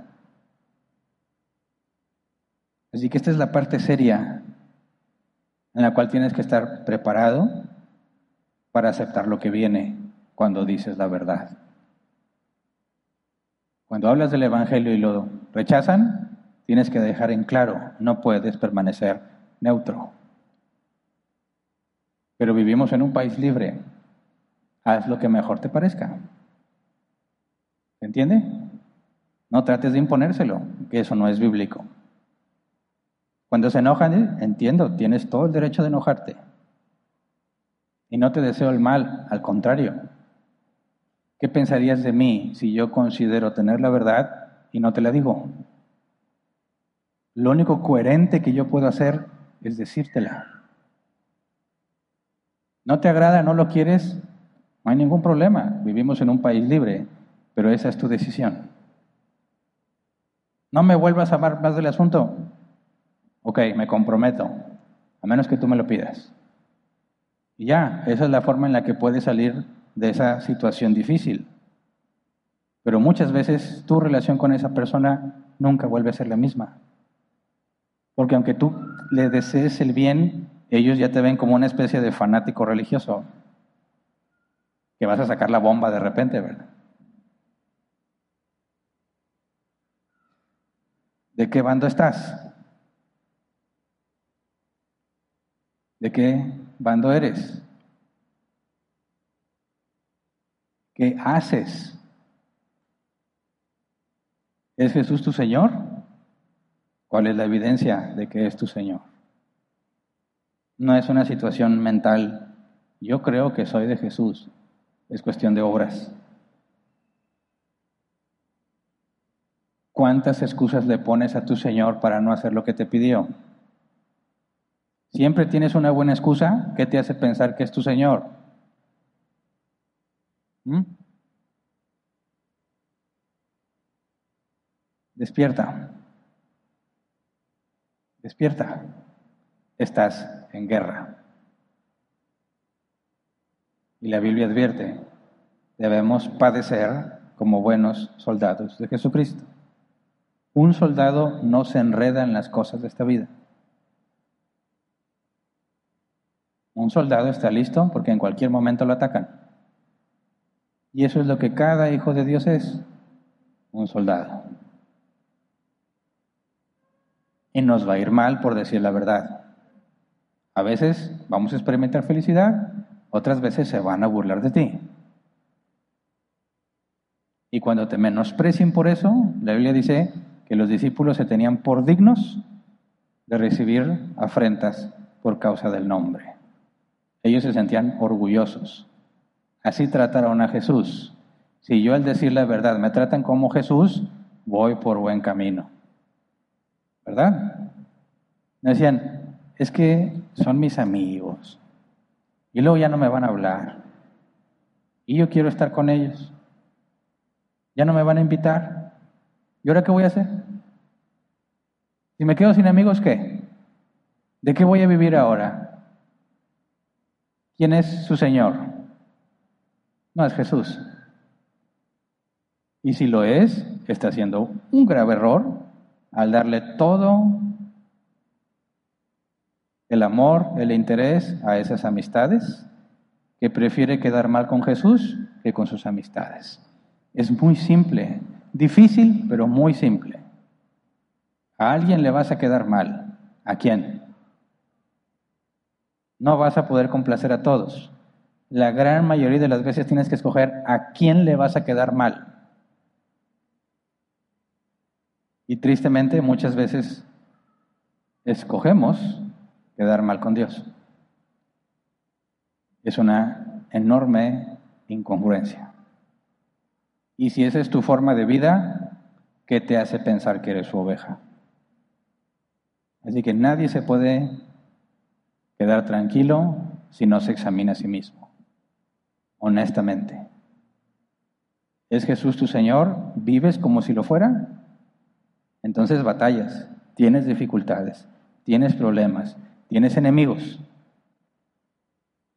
¿Todo está bien en tu vida? Te tengo terribles noticias. ¿Se entiende?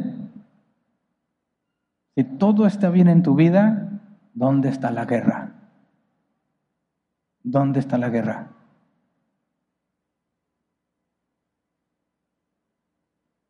Hernán, tengo muchos problemas, cometo errores, me esfuerzo y tropiezo de nuevo. Necesito que Dios me ayude. Me esfuerzo y, y no tengo. Otros se esfuerzan menos y tienen. Me toca difícil a mí. Casi nunca me toca sencillo. ¿Estoy mal? No, vas bien. ¿Se entiende? Vas bien. Porque cuando haces lo correcto vas a tener oposición.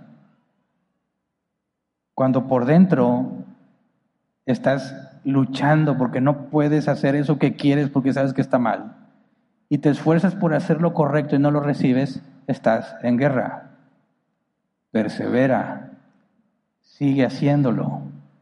Así le fue a Pablo, así le fue a Pedro, así le iba a Jesús. No todos le hicieron casos a Jesús, ¿verdad?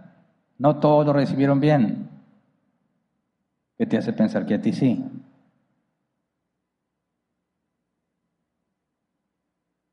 Esfuérzate.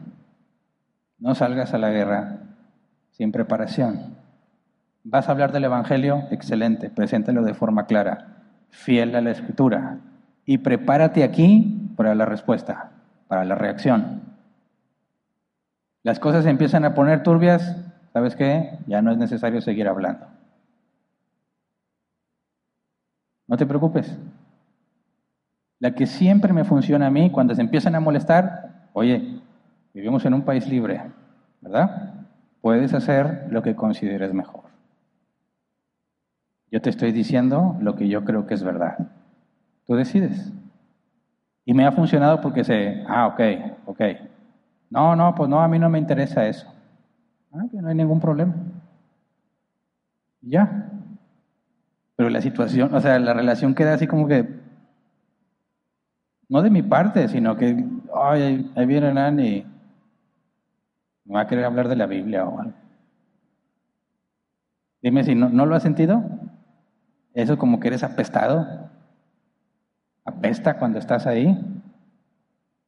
Pues bueno, por eso Pablo, digo, Pedro dice, que recto, para que los que inventen calumnias en tu contra se avergüencen, porque no van a encontrar de qué acusarte. He ahí la importancia de la responsabilidad del cristiano de cumplir con sus deberes. Para que cuando agarren coraje porque les dices la verdad, no tengan nada de qué acusarte. Y como quiera apedrearon a Pablo, ¿verdad? No creo que aquí nos pase que nos apedreen, pero si viviéramos en otra parte del mundo, moriríamos como esos cristianos que están muriendo por no negar la verdad. Lo mismo, pero aquí Dios nos ha tenido en un ambiente diferente. Pero debemos estar igualmente preparados.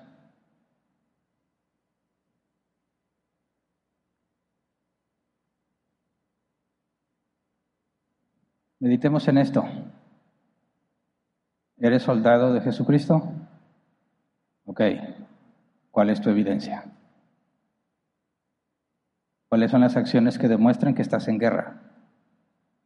Conmigo mismo, como lo leímos hace algunas semanas, derribando argumentos que se levantan contra el conocimiento de Dios.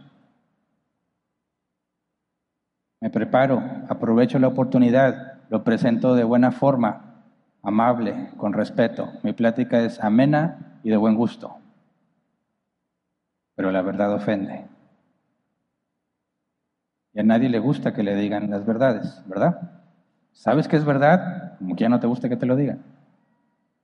Es que estás mal, lo sé, pero no me lo digas. Me caes gordo porque me lo dices. Pero es verdad, sí, pero no me lo digas. Así que vamos a ponernos de pie y vamos a orar. No sé a cuánto les caigo gordo ya.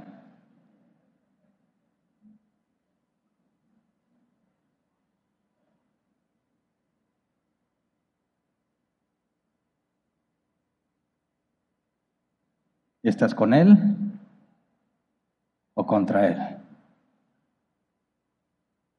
No hay excepciones, no hay treguas. ¿Estás en un reino o en el otro? Si estás en el reino de Dios, somos los invasores, ¿verdad? Cada vez que le hablas de Dios a alguien más y éste recibe la salvación por obra de Dios, es pérdida para Satanás. Y son más que nosotros. No te extrañes de que haya personas que te tengan malas intenciones, aunque no hayas hecho nada para merecerlo. Pero en lo que nos toca, dice la Escritura, procura estar en paz con todos los hombres.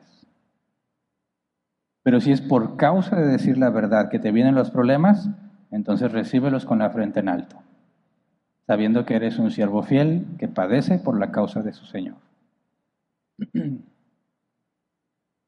Es muy difícil. Tienes que tener muy clara tu decisión a qué reino estás. y roguémosle al Señor que nos dé la firmeza que necesitamos. Vamos a orar.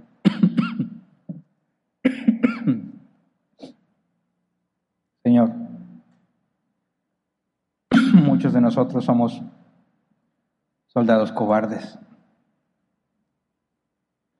Y estamos en tus filas, pero no tenemos el valor de hablar. Muchas veces valoramos más lo que tenemos en este mundo que tu reino. Vemos las oportunidades y decidimos dejarlas pasar para no meternos en problemas. Somos como ese soldado que ve la batalla y en lugar de correr a la batalla huye de ella. Perdónanos porque nos has dado tanto y somos malagradecidos. Perdónanos porque cuando debiéramos hablar, muchas veces además del miedo que nos da, no tenemos un buen testimonio para hacerlo. Nuestros caminos no son rectos. Tenemos de qué ser acusados y eso nos hace quedar en silencio. Tenemos que callar porque pueden acusarnos con facilidad. Perdónanos porque somos como los siervos malos, que por temor no multiplican lo que les, les has dado. Por temor ocultan, entierran lo que les diste. Procuran que nadie se entere que son tuyos, que son de tu reino. Prefieren vivir en silencio. Evitar todo tipo de conversación que los lleve a una posible discusión. Perdónanos, Señor, porque todos hemos fallado en la tarea que nos has encomendado. Porque esta sociedad tiene un concepto tuyo, Señor, totalmente erróneo. Y mucho de eso tenemos responsabilidad.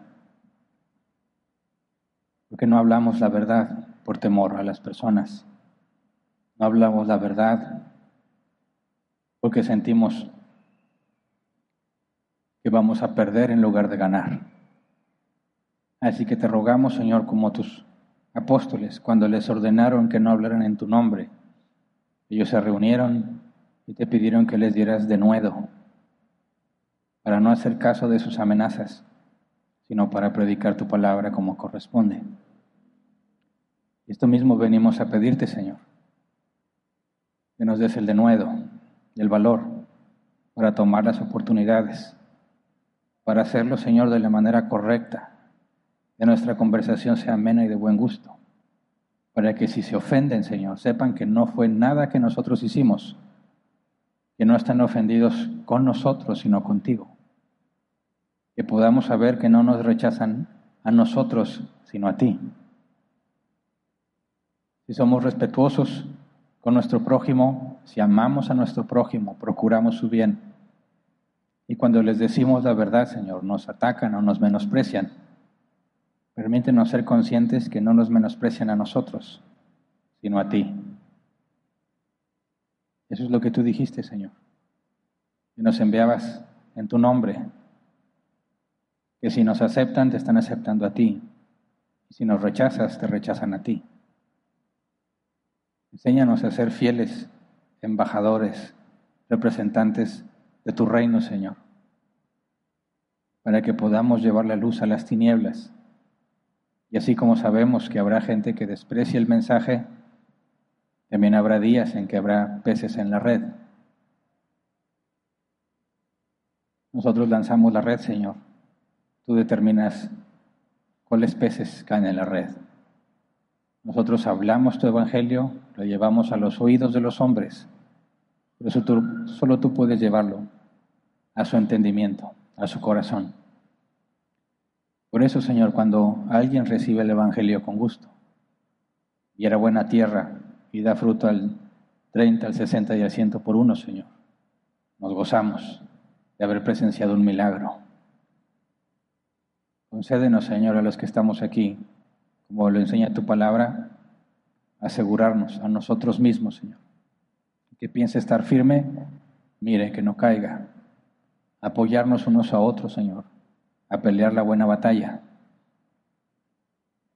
Haz entre nosotros, Señor, esos vínculos que necesitamos para apoyarnos unos a otros, para poder congregarnos, Señor, con la conciencia de que somos una familia y que podemos llevar las cargas, que podemos confesar nuestros pecados unos a otros, que seremos ayudados a caminar como a ti te gusta, Señor, según tu palabra, que seremos instruidos para glorificar tu nombre, para permanecer fieles, para saber, Señor, cómo dar razón de la esperanza que hay en nosotros. Que podamos entender, Señor, la iglesia como ese lugar en el que vivimos en tu reino cuando nos reunimos y todos somos de tu reino, Señor, podemos tener un poco de lo que vendrá cuando tú gobiernes. Así que permítenos reflejar fielmente el Evangelio en nuestras vidas, hablarlo con fidelidad y con valor, permanecer firmes, Señor, cuando se burlen, cuando nos menosprecien y sobre todo hacer lo correcto, Señor, con sabiduría para que de ninguna manera pisoteemos tu nombre, para que de ninguna manera, Señor, mancillemos tu nombre. Rogamos que nos hagas estar preparados para saber que recibiremos rechazo o alegría cuando vemos el milagro de la regeneración. Pero que estemos listos, Señor, para una y la otra cosa. Que nos dé sabiduría para poder evitar los problemas sin dejar de decir la verdad, que nos dé sabiduría y gracia a la hora de hablar, Señor, que quede claro que nuestra motivación es el amor, el obedecerte a ti, que quede claro que no estamos tratando de imponerles nada, simplemente somos mendigos que le dicen a otros mendigos dónde encontrar pan. Gracias por tu paciencia para con nosotros. Gracias porque dice tu palabra que tus misericordias son nuevas cada mañana. Gracias porque nuestra salvación, Señor, no está en juego. Tú ya no la concediste, nos la regalaste, vida eterna. Ahora lo que hacemos, Señor, es en obediencia a tu palabra, por gratitud, Señor. Gracias por todo lo que harás en nosotros y por medio de nosotros. Danos consuelo cuando seamos maltratados por causa de tu palabra. Enséñanos a disfrutar de la alegría y la felicidad cuando una persona es regenerada y que podamos cuidarnos a otro Señor, ayudándonos a crecer en el conocimiento de Dios por medio de tu palabra y en buenas obras como corresponde. Gracias. Amén. Pueden sentarse.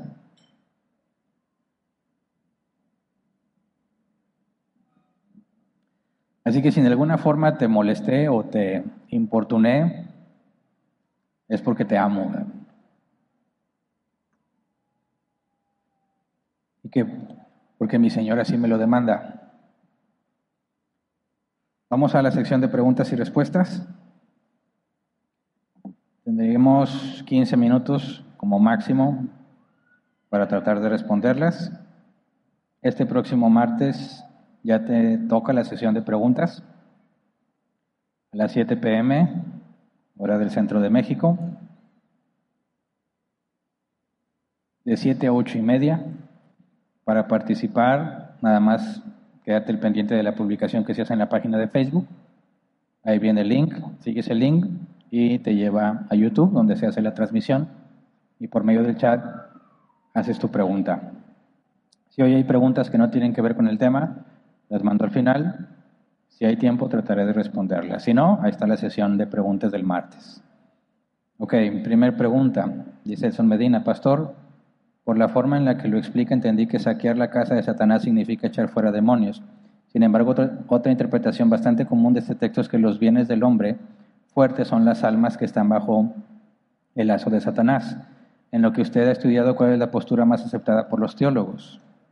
Bueno, no sabría decirte cuál es el consenso, pero no son cosas eh, mutuamente excluyentes, ¿verdad? Cuando Jesús echaba fuera a los demonios, no dejaba la obra incompleta, ¿verdad? le daba salvación al que había sido liberado. Entonces, en esa forma está librando un alma de la condenación. Entonces no podemos despegar la idea de que echar fuera demonios está asociado a la salvación, porque sería un trabajo incompleto, ¿verdad? ¿De qué serviría echar fuera demonios si no tienen la salvación? Jesús mismo enseñó que si el espíritu inmundo deja su casa y regresa y la encuentra limpia y ordenada, va por otros siete peores, bueno, siete espíritus peores que él y la situación de este hombre queda peor que como estaba. Entonces, cuando decimos que estamos extendiendo el reino de los cielos, no siempre significa que vamos a estar echando fuera a los demonios, ¿verdad? Sino que en ese caso en particular echó fuera un demonio, pero también le regresó la vista y le regresó el habla, le dio la salvación. Y eso es lo que hacemos cuando predicamos el Evangelio, llevamos la salvación. Eso es, eso es saquear la casa de Satanás. Estamos quitándole gente de su reino, ¿verdad? Entonces, no, no son mutuamente excluyentes, están hablando de lo mismo. Siguiente, ¿a qué se refiere Pablo cuando dice que Jesús entregará el reino al Padre si la profecía dice que el reino del Mesías es eterno? Eh, 1 Corintios 15, 34 al 25, dice, luego el fin, cuando entregue el reino al Dios y Padre, cuando haya suprimido todo dominio, toda autoridad y potencia, porque preciso es que Él reine hasta que haya puesto a todos sus enemigos debajo de sus pies. Mira, velo de esta forma. Jesús en su naturaleza humana viene, toma el reino y se lo entrega al Padre, es decir, en plena sujeción a Él. La naturaleza humana está sometida al Padre. Como cuando Jesús dijo que el Padre era mayor a Él, ¿verdad? Está hablando de la, de la economía en la Trinidad, en el rol de salvación. Entonces, cuando Jesús viene y toma el reino, no lo hace como independiente al Padre, sino que viene en su naturaleza humana, acaba con sus enemigos, ¿verdad? y entonces se somete al Padre. Eso es lo que está explicando aquí. Siguiente. Irene Cantú. Buen día, pastor. ¿Es posible que haya endemoniados hoy en día? Y si es posible, ¿quién puede echarlos fuera? Mira, un endemoniado no es necesariamente el que echa espuma por la boca o se avienta al fuego o al suelo. Sí, la Biblia registra ese tipo de casos. Pero si lo analizas, todos los que son del reino de Satanás están endemoniados, ¿verdad? Y tenemos un ejemplo bíblico de un endemoniado que no se comportaba como ningún otro endemoniado mencionado en la Biblia, que es Judas. Judas estaba endemoniado, sin embargo nadie lo sospechaba, ¿verdad? Cuando dice la escritura en la última cena, Satanás entró en él, lo que hizo Judas fue ir y entregar a Jesús por dinero. Estaba endemoniado por el mismísimo Satanás y nadie se dio cuenta. Entonces, si pensamos, solo los hijos de Dios tienen el Espíritu de Dios, ¿verdad? Si no tienes el Espíritu de Dios, ¿qué tienes? Uno o muchos demonios, ¿verdad? No hay nada que les impida. Cuando la Biblia habla de un endemoniado, te está llevando al extremo de alguien que pierde control de sí mismo, ¿verdad? Su condición es tal que está totalmente controlado por Satanás pero todos están endemoniados y no pertenecen al reino de los cielos.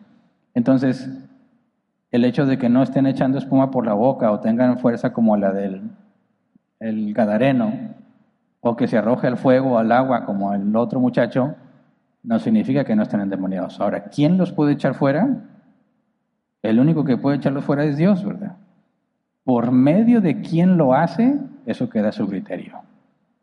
Mira, cuando alguien escucha el Evangelio y es regenerado, los demonios que tenía, que tuvieron que salir, ¿verdad? ¿Quién los echó fuera? Jesús. ¿A quién usó? El que llevó el Evangelio. ¿Cuántos demonios has echado fuera tú? ¿Quién sabe? Porque no puedo saber la cuenta de cuántos tenía cada persona, ¿verdad? Pero al momento que el Espíritu Santo entra en esa persona, Satanás ya no tiene cabida ahí, ¿verdad?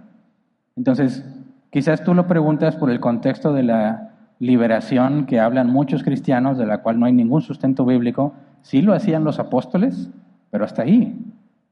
Era parte de las señales que indicaban que eran verdaderos apóstoles. Había otros individuos que lo hicieron en determinado momento del tiempo y luego ya no. Si alguien asegura hacerlo, tiene que haber evidencia de por medio, ¿verdad? Si no, no hay nada que indique que lo hagan. Dios es soberano y puede usar a quien Él quiera, ¿verdad? Si Dios le place que de repente un día entrara aquí alguien y se pusiera así a revolcarse, ¿quién se anima? A ver. ¿Qué pasaría? Imagínate eso en tu mente. Alguien viene y, cae y empieza a aventar las sillas y a gritar y ladrar como perro y revolcándose. ¿Qué harías? O ya dijiste, Hernán, formamos la muralla de protecciones. No, ¿verdad? ¿Te preocuparía eso? Dirías, ¿y ahora qué hago? A mí nunca me enseñaron a echar fuera a los demonios. ¿Sí? ¿Sí, ¿Sí genera duda en ti? ¿Qué harías? ¿Tendrías una idea clara? ¿Quién dice, tengo perfectamente claro lo que haría? ¿Nadie? ¿Ni siquiera correr? Hay que hablar de eso entonces, ¿verdad? A ver, piensa. Un endemoniado de repente se empieza a revolcar. Tú conoces a Dios, ¿verdad? ¿Por qué Dios querría que delante de un hijo de Dios se pasara algo así? Esa persona pasaría mucha vergüenza, ¿verdad? Una vez que recobre la conciencia, todos lo van a ver muy raro. ¿Es el propósito de Dios avergonzar a las personas? En algunas ocasiones, para enseñarles una lección. Muchas veces sus hijos, nosotros vamos a ser avergonzados por cosas que hacemos. Así le pasó a Abraham cuando ocultó que Sara era su esposa, ¿verdad? Lo avergonzaron públicamente. Pero si tú te encuentras en una situación así y tú conoces que Dios tiene el poder y Dios lo puso a tu alcance, ¿qué harías? Yo me acercaría a esa persona y le diría, sé libre si Dios quiere. Yo no sé si Él quiere, yo no sé su propósito, pero trataría. Y si no pasa nada, sé que no es voluntad de Dios entonces. No iría, ahora en el nombre de Jesús, ponga todos atención, en el nombre de Jesús sal fuera, vas a ser ridículo si no es la voluntad de Dios que ese hombre sea libre. Pero vas a tratar de proteger al individuo, que no se lastime. Primero hay que asegurarnos que no es algo natural. Quizás es un ataque de epilepsia y tú ya te agarraste reprendiendo demonios. Imagínate, y luego despierta, ¿y qué pasó? Ya te liberamos. No, yo soy epiléptico. Qué oso, oh, híjole. No, pues tú vas a tratar de, primero lo humanamente posible, ¿verdad? Y tratas lo espiritual, pero sin preocuparte, sin asustarte. Satanás no te puede hacer nada. Y si Dios lo pone a tu alcance y tú sabes, haces lo que sabes. ¿Me explico? No, Hernán, ¿cuáles son las palabras? O, ¿Espíritu de qué? O, olvídate de eso, eso no es bíblico. Haz lo que sabes. ¿Se entiende? Siguiente pregunta.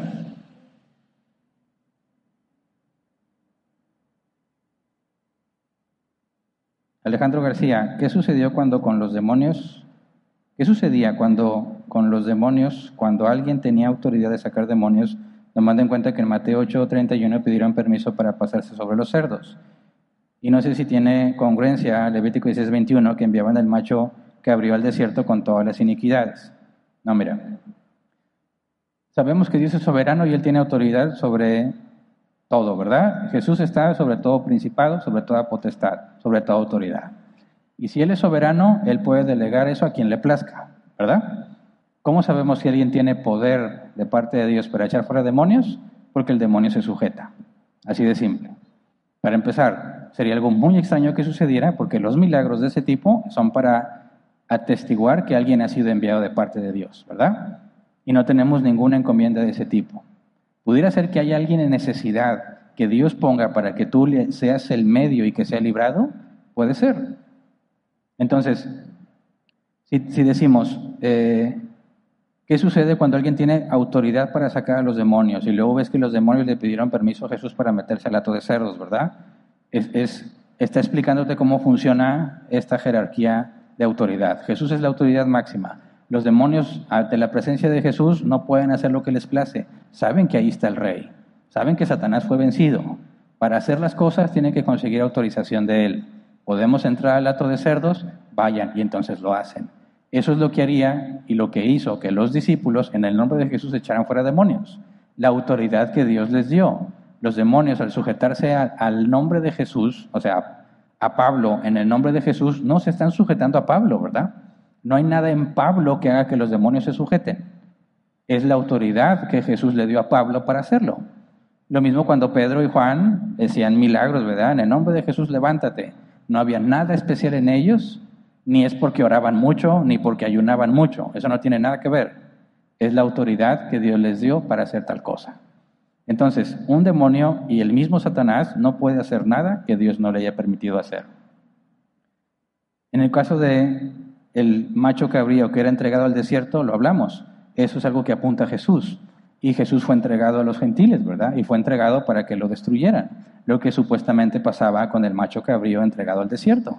Los demonios, según la creencia que vivían en el desierto, que Jesús habla sobre eso, que el espíritu inmundo anda en lugares desérticos, bueno, al entregar a ese sacrificio a los demonios iba a ser destruido y fue lo que Jesús pasó, ¿verdad? Está haciendo referencia al Calvario.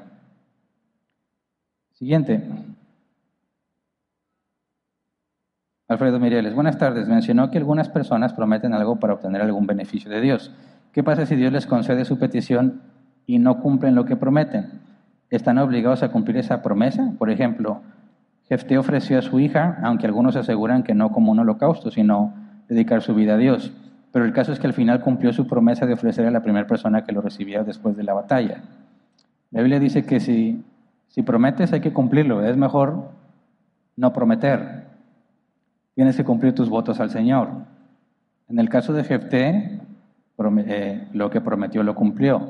Ahora, si tú dices, si tú le prometes algo a alguien con tal de que este, obtengan algo de parte de Dios, ¿estás obligado tú a cumplirlo?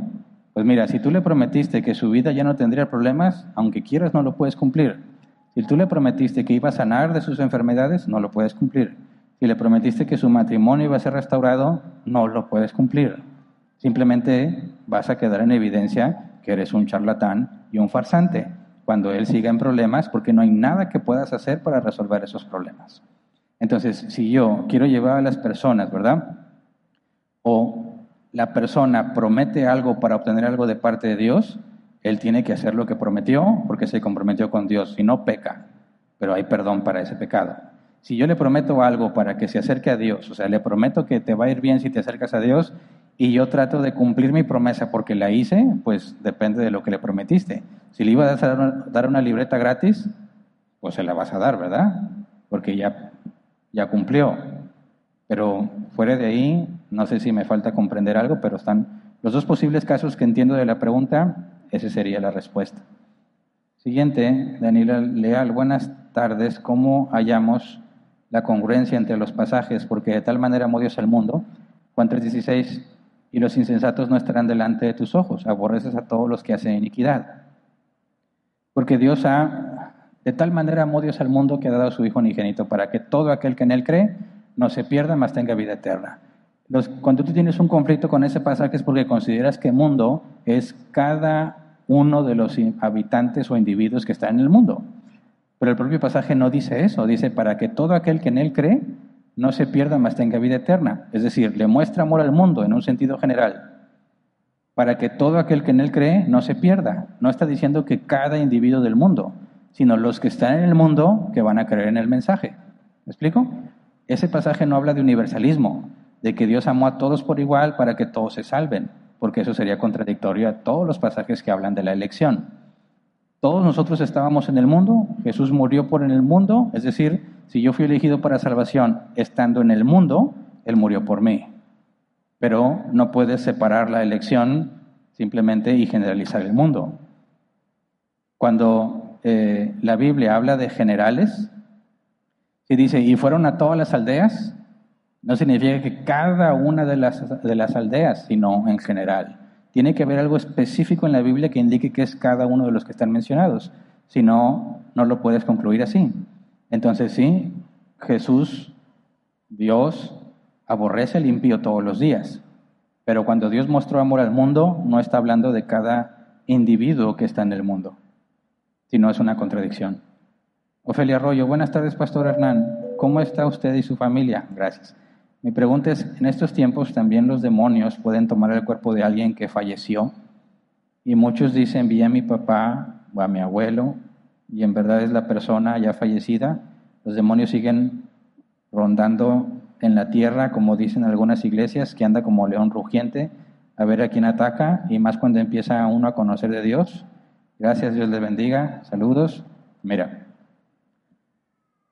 que un demonio tome a una persona fallecida y se le aparezca a alguien, no tiene sentido, ¿verdad? Porque si se le aparece a alguien es señal de que está muerto. Y no tomó el cuerpo de la persona para aparecérselo a alguien, ¿verdad? Eso es imposible. Cuando alguien dice que se le murió su familiar y lo vieron, eh, bueno, puede ser algo que pasó solo en ti, ¿verdad? Algo que tú te imaginaste. Podría ser un demonio. O sea, tú dijeras, ¿El demonio se puede disfrazar de mi abuelita? Pues no le veo ningún impedimento bíblico, dice que se disfraza de ángel de luz. Ahora, ¿pudiera ser que Dios te esté mostrando algo también? O sea, sería bien complejo saberlo, ¿verdad? Depende de qué viste o qué escuchaste. Porque si se aparece tu abuelita y dice, préndeme una vela y dices, no, eso es opuesto a la escritura. Y si aparece tu abuelita y te dice, sé fiel a Dios,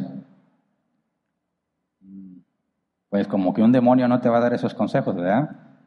Pero está muy genérico como quiera, eso ya lo sé de la escritura.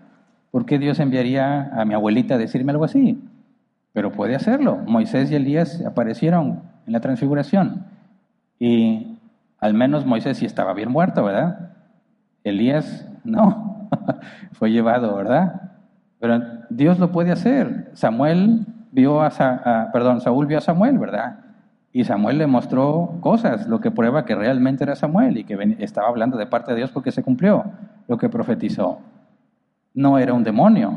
Entonces sería así en sentido general, si de repente ves a tu abuelita hay muchas cosas que descartar primero antes de concluir, ¿verdad? Y si no tengo toda esa información para analizarla, pues está bien difícil que te pueda dar una conclusión. Y se acabó, ¿verdad? El tiempo. Muy bien. Creo que esta parte de los endemoniados genera algo de confusión. Hace como cuatro años hablamos de eso, ¿verdad? Ya ni se acuerdan. La semana pasada, ¿quién sabe qué vimos? Bueno, hasta aquí nos quedamos. Despedimos la transmisión y hasta la próxima reunión, si Dios quiere.